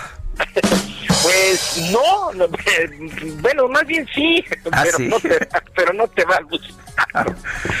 bueno, hoy estaba yo. ¿Cómo me este, restriegan la herida? ¿Qué cosa?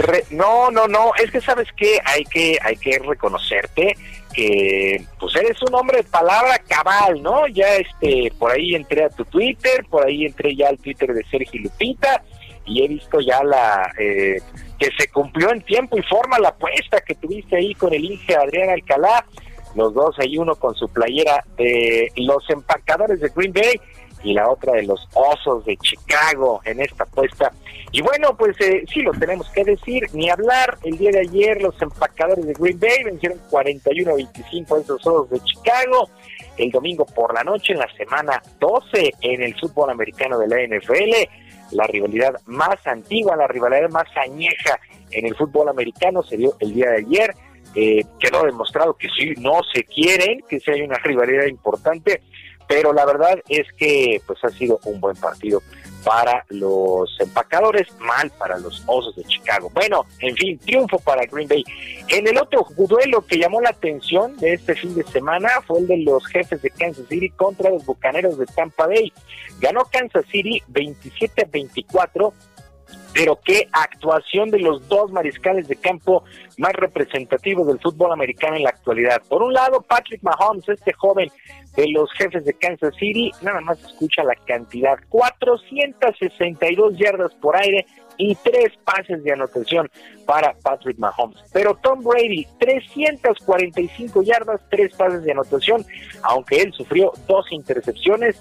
La verdad es que no han dado fino en estas cuestiones Tom Brady, lo han interceptado mucho, eh, cosa que no es muy común en él. Buen juego, por dinamita pura y Kansas City ganó 27 a 24. Bueno, otros resultados que llamaron la atención este fin de semana, Miami venció 23 a los Jets, el equipo de los Raiders perdió por paliza. Atlanta ganó 43 a 6 los halcones a los Raiders. Para el día de hoy, el equipo de los halcones marinos de Seattle estará enfrentando a las Águilas de Filadelfia y para mañana hay que recordar que hay pendiente el duelo entre los Perros de Baltimore y los Acereros de Pittsburgh. Pittsburgh, el único equipo invicto. Bueno, quedaron listas las semifinales en el torneo Guardianes 2020 del fútbol mexicano. Por lo pronto, en los duelos de vuelta de cuartos, el León venció 2 por 0 a Puebla, global de 3 por 2 en favor de la Fiera. Ignacio Ambriz, su técnico, eh, no le no rehúsa, no le tiene miedo a ser considerado favorito, pero lo toma con mucha calma.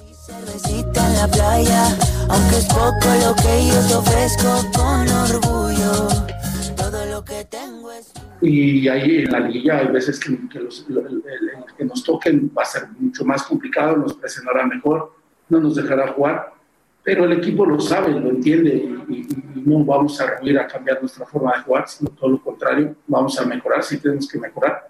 Pero creo que también algo importante, el equipo se libera, porque había un poco de presión también el haber perdido el primer partido de la liguilla.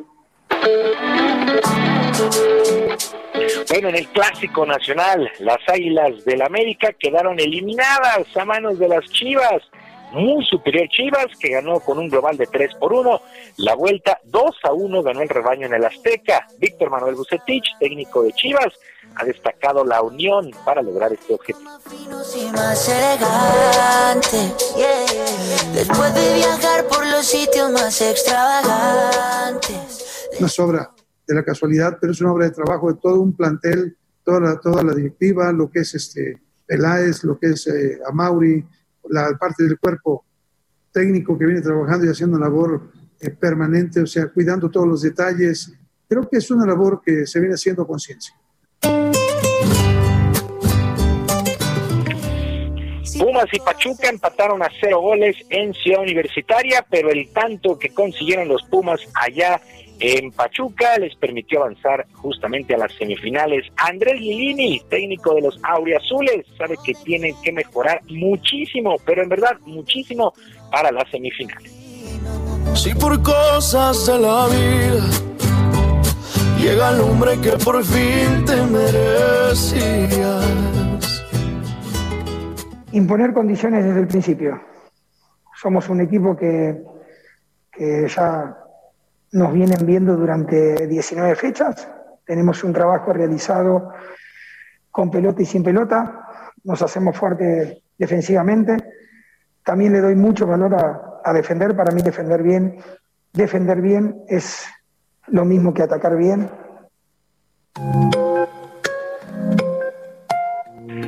Tigres venció 1 por 0 a Cruz Azul en el Azteca, pero los cementeros prácticamente finiquitaron el compromiso desde la ida, 3 por 2 el global. El técnico de los cementeros, Robert Dante Siboldi, ve un gran ambiente al interior de su equipo y la ilusión intacta para que por fin puedan ganar el título.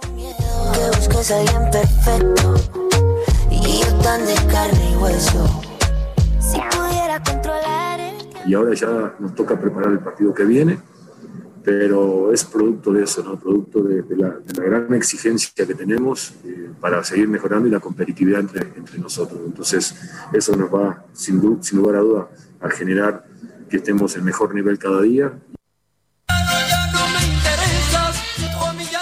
Bueno, las semifinales, León contra Chivas y Pumas contra Cruz Azul. En el transcurso de esta mañana se darán a conocer las fechas y horarios, pero seguramente León y Chivas será miércoles y sábado. Pumas Cruz Azul será jueves y domingo. Pero así las cosas.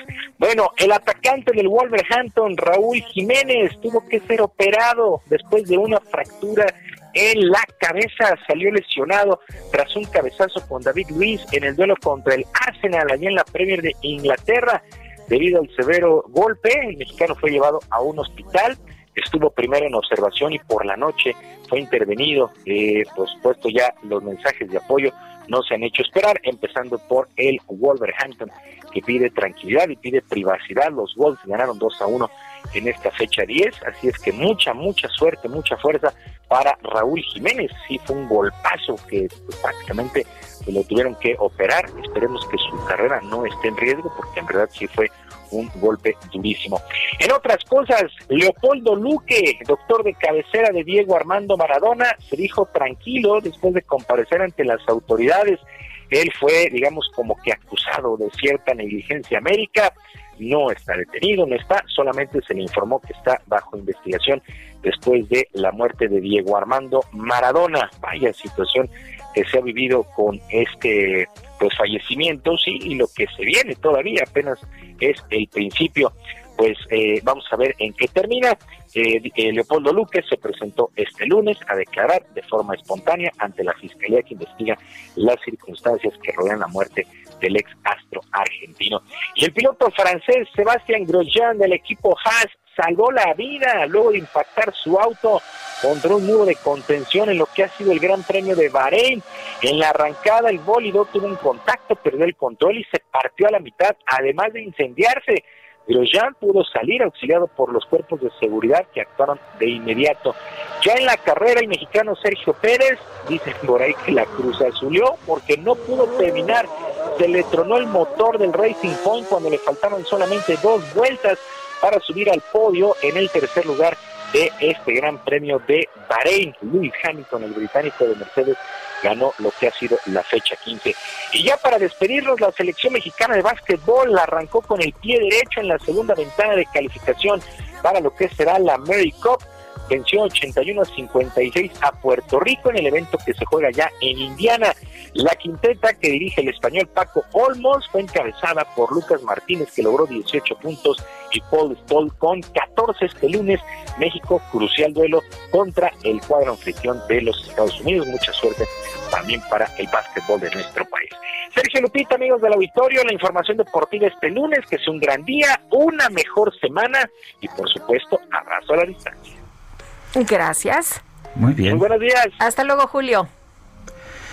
Son las 9 de la mañana con 44 minutos. La Feria Internacional del Libro de Guadalajara pues está teniendo está teniendo actividades, solamente que estas actividades son de carácter virtual.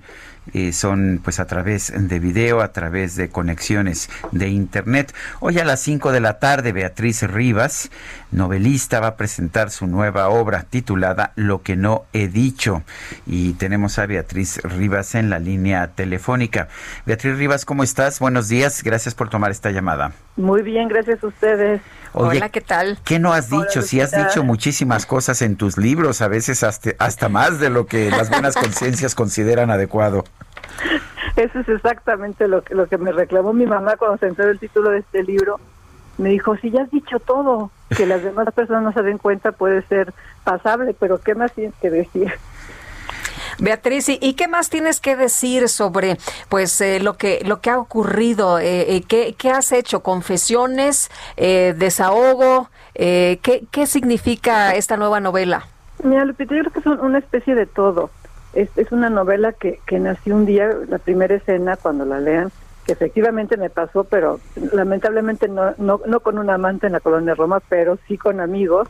Empezó el terremoto una réplica después del del 17 fuerte y todos bajaron, todos salieron, todos se pusieron a salvo. Yo me quedé en la ventana como si era una película sin bajar y sin ponerme a salvo y de pronto me pregunté qué puede llevar una persona a inconscientemente no quererse salvar de algo. Entonces es una novela que empieza con esta escena, con un, una protagonista que se llama Irene, que, que no soy yo, y termina con la misma escena. Y todo lo de en medio son memorias que le van llegando como en cascada algunas inventadas porque investigué sobre la memoria y resulta que la memoria engaña. Yo no lo sabía, la memoria a veces nos, nos juega malas pasadas y pones recuerdos de un lado en el otro y, y pones recuerdos, bueno, iba a decir recuerdos inventados, pues no pueden ser recuerdos, pero pone aparentes recuerdos. Entonces es una novela sobre amor, sobre culpa, sobre amistad y también sobre cómo se construye la ficción. Creo que puede ser también una novela interesante para, para escritores o, quien, o, quienes quieren escribir con muchos personajes reales. Uno, por ejemplo, que es, yo creo que el que atraviesa toda la novela es Armando Vega Gil, quien lamentablemente se suicidó el año pasado y que era muy, muy, muy amigo mío. El, ¿Tú te acuerdas dónde estabas en el terremoto? En el 2017, sí, me van a matar cuando lo diga, estaba en Uzbekistán. En Uzbekistán, o sea que terrible porque no había, no había, bueno, obviamente fue más terrible aquí, pero cuando nos enteramos por las noticias, estábamos en un hotel perdido en el desierto, no había manera de comunicarnos a México. Tardamos como una hora, no sabes qué momentos tan angustiosos, porque las noticias que veíamos en la tele eran pues devastadoras. Eh, bueno, y, y, no, o sea, no estabas aquí, pero la novela e, empieza aquí en la ventana tú. Sí, porque ese temblor de la novela es una réplica que hubo poco tiempo después del del 17, que fue terrible. Entonces, claro, la gente estaba asustadísima. Cualquier movimiento telúrico, pues, huyeron espantadísimos del edificio. Y yo me quedé. Yo dije, bueno, pues estaré loca, ¿por qué me estoy quedando? ¿Qué, qué, qué lleva una persona a no quererse salvar? ese es como el hilo conductor de, de, la novela, pero sí hay muchos temas. Oye, las abuelas, la paternidad, perdón. Cuéntanos de las abuelas. Ah, también están mis abuelas, claro. Yo, yo me encontré, mi abuela paterna escribía muy bien a máquina y un día uno de mis tíos le dijo, a ver, aquí está esta máquina eléctrica nueva, escribe tus memorias. Y escribió no mucho, lamentablemente no, no escribió mucho, escribió solo, digamos, unas 30 cuartillas. Y también me encontré con las memorias de la familia de mi abuela eh, materna. Entonces me encontré con las memorias pues de las dos abuelas que se me hicieron muy interesantes, que las tenía yo hace mucho en un cajón y dije pues ¿por qué no las pongo aquí?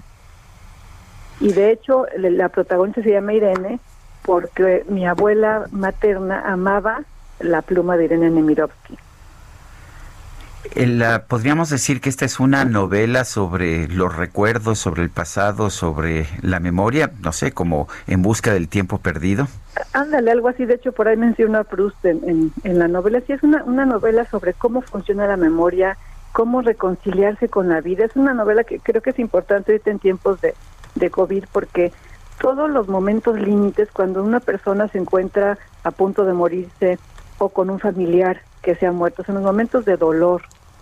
Uno como que hace una pausa y reflexiona sobre la vida. Eso es lo que le pasa a esta mujer. No está, está en un terremoto, está en un momento límite y le vienen todas las memorias y se va como reconciliando con cada una o no, porque hay memorias terribles, no hay, hay una parte de culpa que la atraviesa y que le da un dolor y una, una melancolía espantosa. Entonces es como hacer una pausa, como yo creo en estos momentos a todos nos está pasando. Este encierro obligado, el dolor de ver seres queridos que, a los que perdemos o que están enfermos, de repente nos obligan a, vernos frente al espejo y a decir, bueno, ¿qué, he hecho de mi vida? ¿Hacia dónde voy? ¿Estoy en el buen camino? ¿Qué, puedo, qué debo de cambiar? Son momentos en que uno pone las prioridades en su verdadero lugar. Y eh, hoy a las 5 de la tarde, ¿verdad? En esta nueva modalidad vamos a, exacto, en, medio de esta pandemia, ya que estás hablando de, de la pandemia, vamos a, a, ver la, la presentación del libro. A las 5 eh, y me presenta la luminosa Sara Sefcovic, que es no solo una gran escritora, sino gran socióloga y ensayista. A ver, a ver qué me dice, a ver si no me pone como la chancla. No creo. Pero bueno, estaremos al pendiente. Entonces, hoy a las 5 y lo que hacemos es que nos, nos metemos a la página de la Feria Internacional del Libro. Creo que es más directo por Facebook, en el Facebook de Me Gusta Leer México. Bueno, muy bien. Bueno, pues muchas gracias, Beatriz. Gracias a ustedes. Muchas felicidades, Beatriz. Gracias. Hasta luego, Beatriz Rivas, esta gran escritora. Y, vámonos al resumen, vámonos al resumen. Desde Palacio Nacional, el presidente López Obrador anunció que esta noche sostendrá una nueva reunión con representantes del sector empresarial para abordar el tema del outsourcing.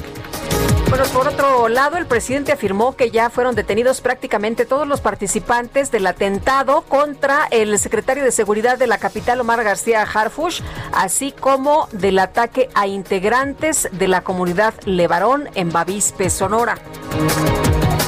El director del Fondo de Cultura Económica, Paco Ignacio Taibo II, aseguró que la Feria Internacional del Libro de Guadalajara se ha convertido, como afirmó con anterioridad el presidente López Obrador, en un foro para divulgar el pensamiento conservador. En un comunicado, el Wolverhampton informó que el futbolista mexicano Raúl Jiménez fue operado y con éxito de una fractura de cráneo que sufrió este domingo durante el partido contra el Arsenal. ¡Qué golpazo, qué cabezazo! La vine de donde andaba, se me concedió volver. andaba? Pues mira, dicen en Kenia los medios locales que un hombre regresó a la vida y causó una conmoción enorme a toda su familia. Se trata de un joven de 32 años llamado Peter Keegan, quien fue llevado al hospital tras haber sufrido una enfermedad intestinal. Sin embargo, los médicos que lo atendieron determinaron que había fallecido durante el trayecto.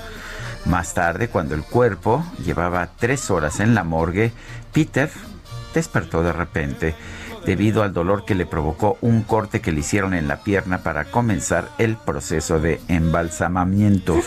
No tenemos "Ah, información qué tan fuerte fue el susto del médico forense que le que le que utilizó ese que hizo ese corte en la pierna. ¿Qué dijo? ¡Hora!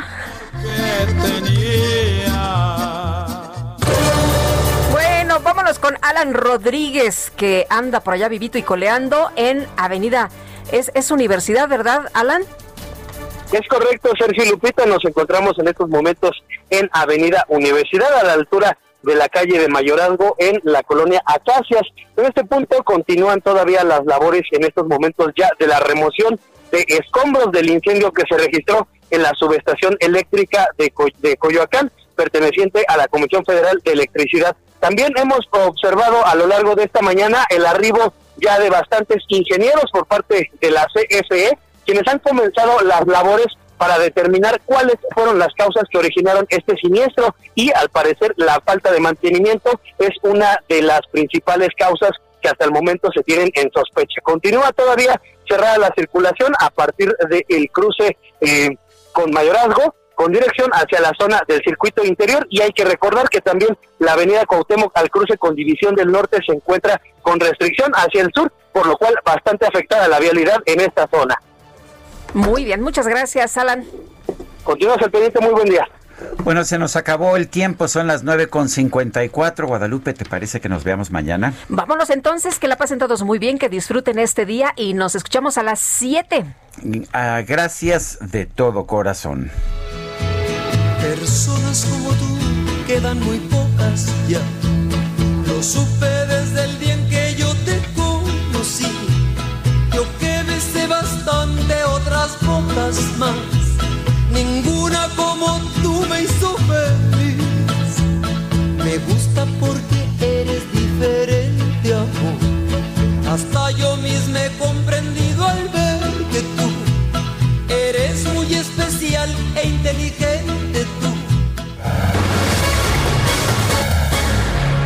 Heraldo Media Group presentó Sergio Sarmiento y Lupita Juárez por El Heraldo Radio.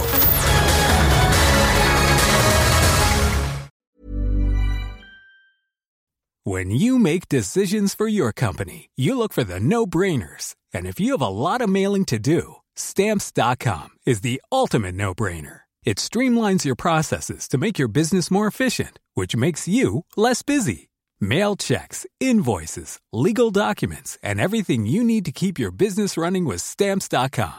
Seamlessly connect with every major marketplace and shopping cart. Schedule package pickups and see your cheapest and fastest shipping options from different carriers with rates up to 89% off USPS and UPS rates. And with the stamps.com mobile app, you can take care of mailing and shipping wherever you are. Make the same no-brainer decision as over 1 million other businesses with stamps.com. Sign up with code program for a 4-week trial plus free postage and a free digital scale. No long-term commitments or contracts. That's stamps.com.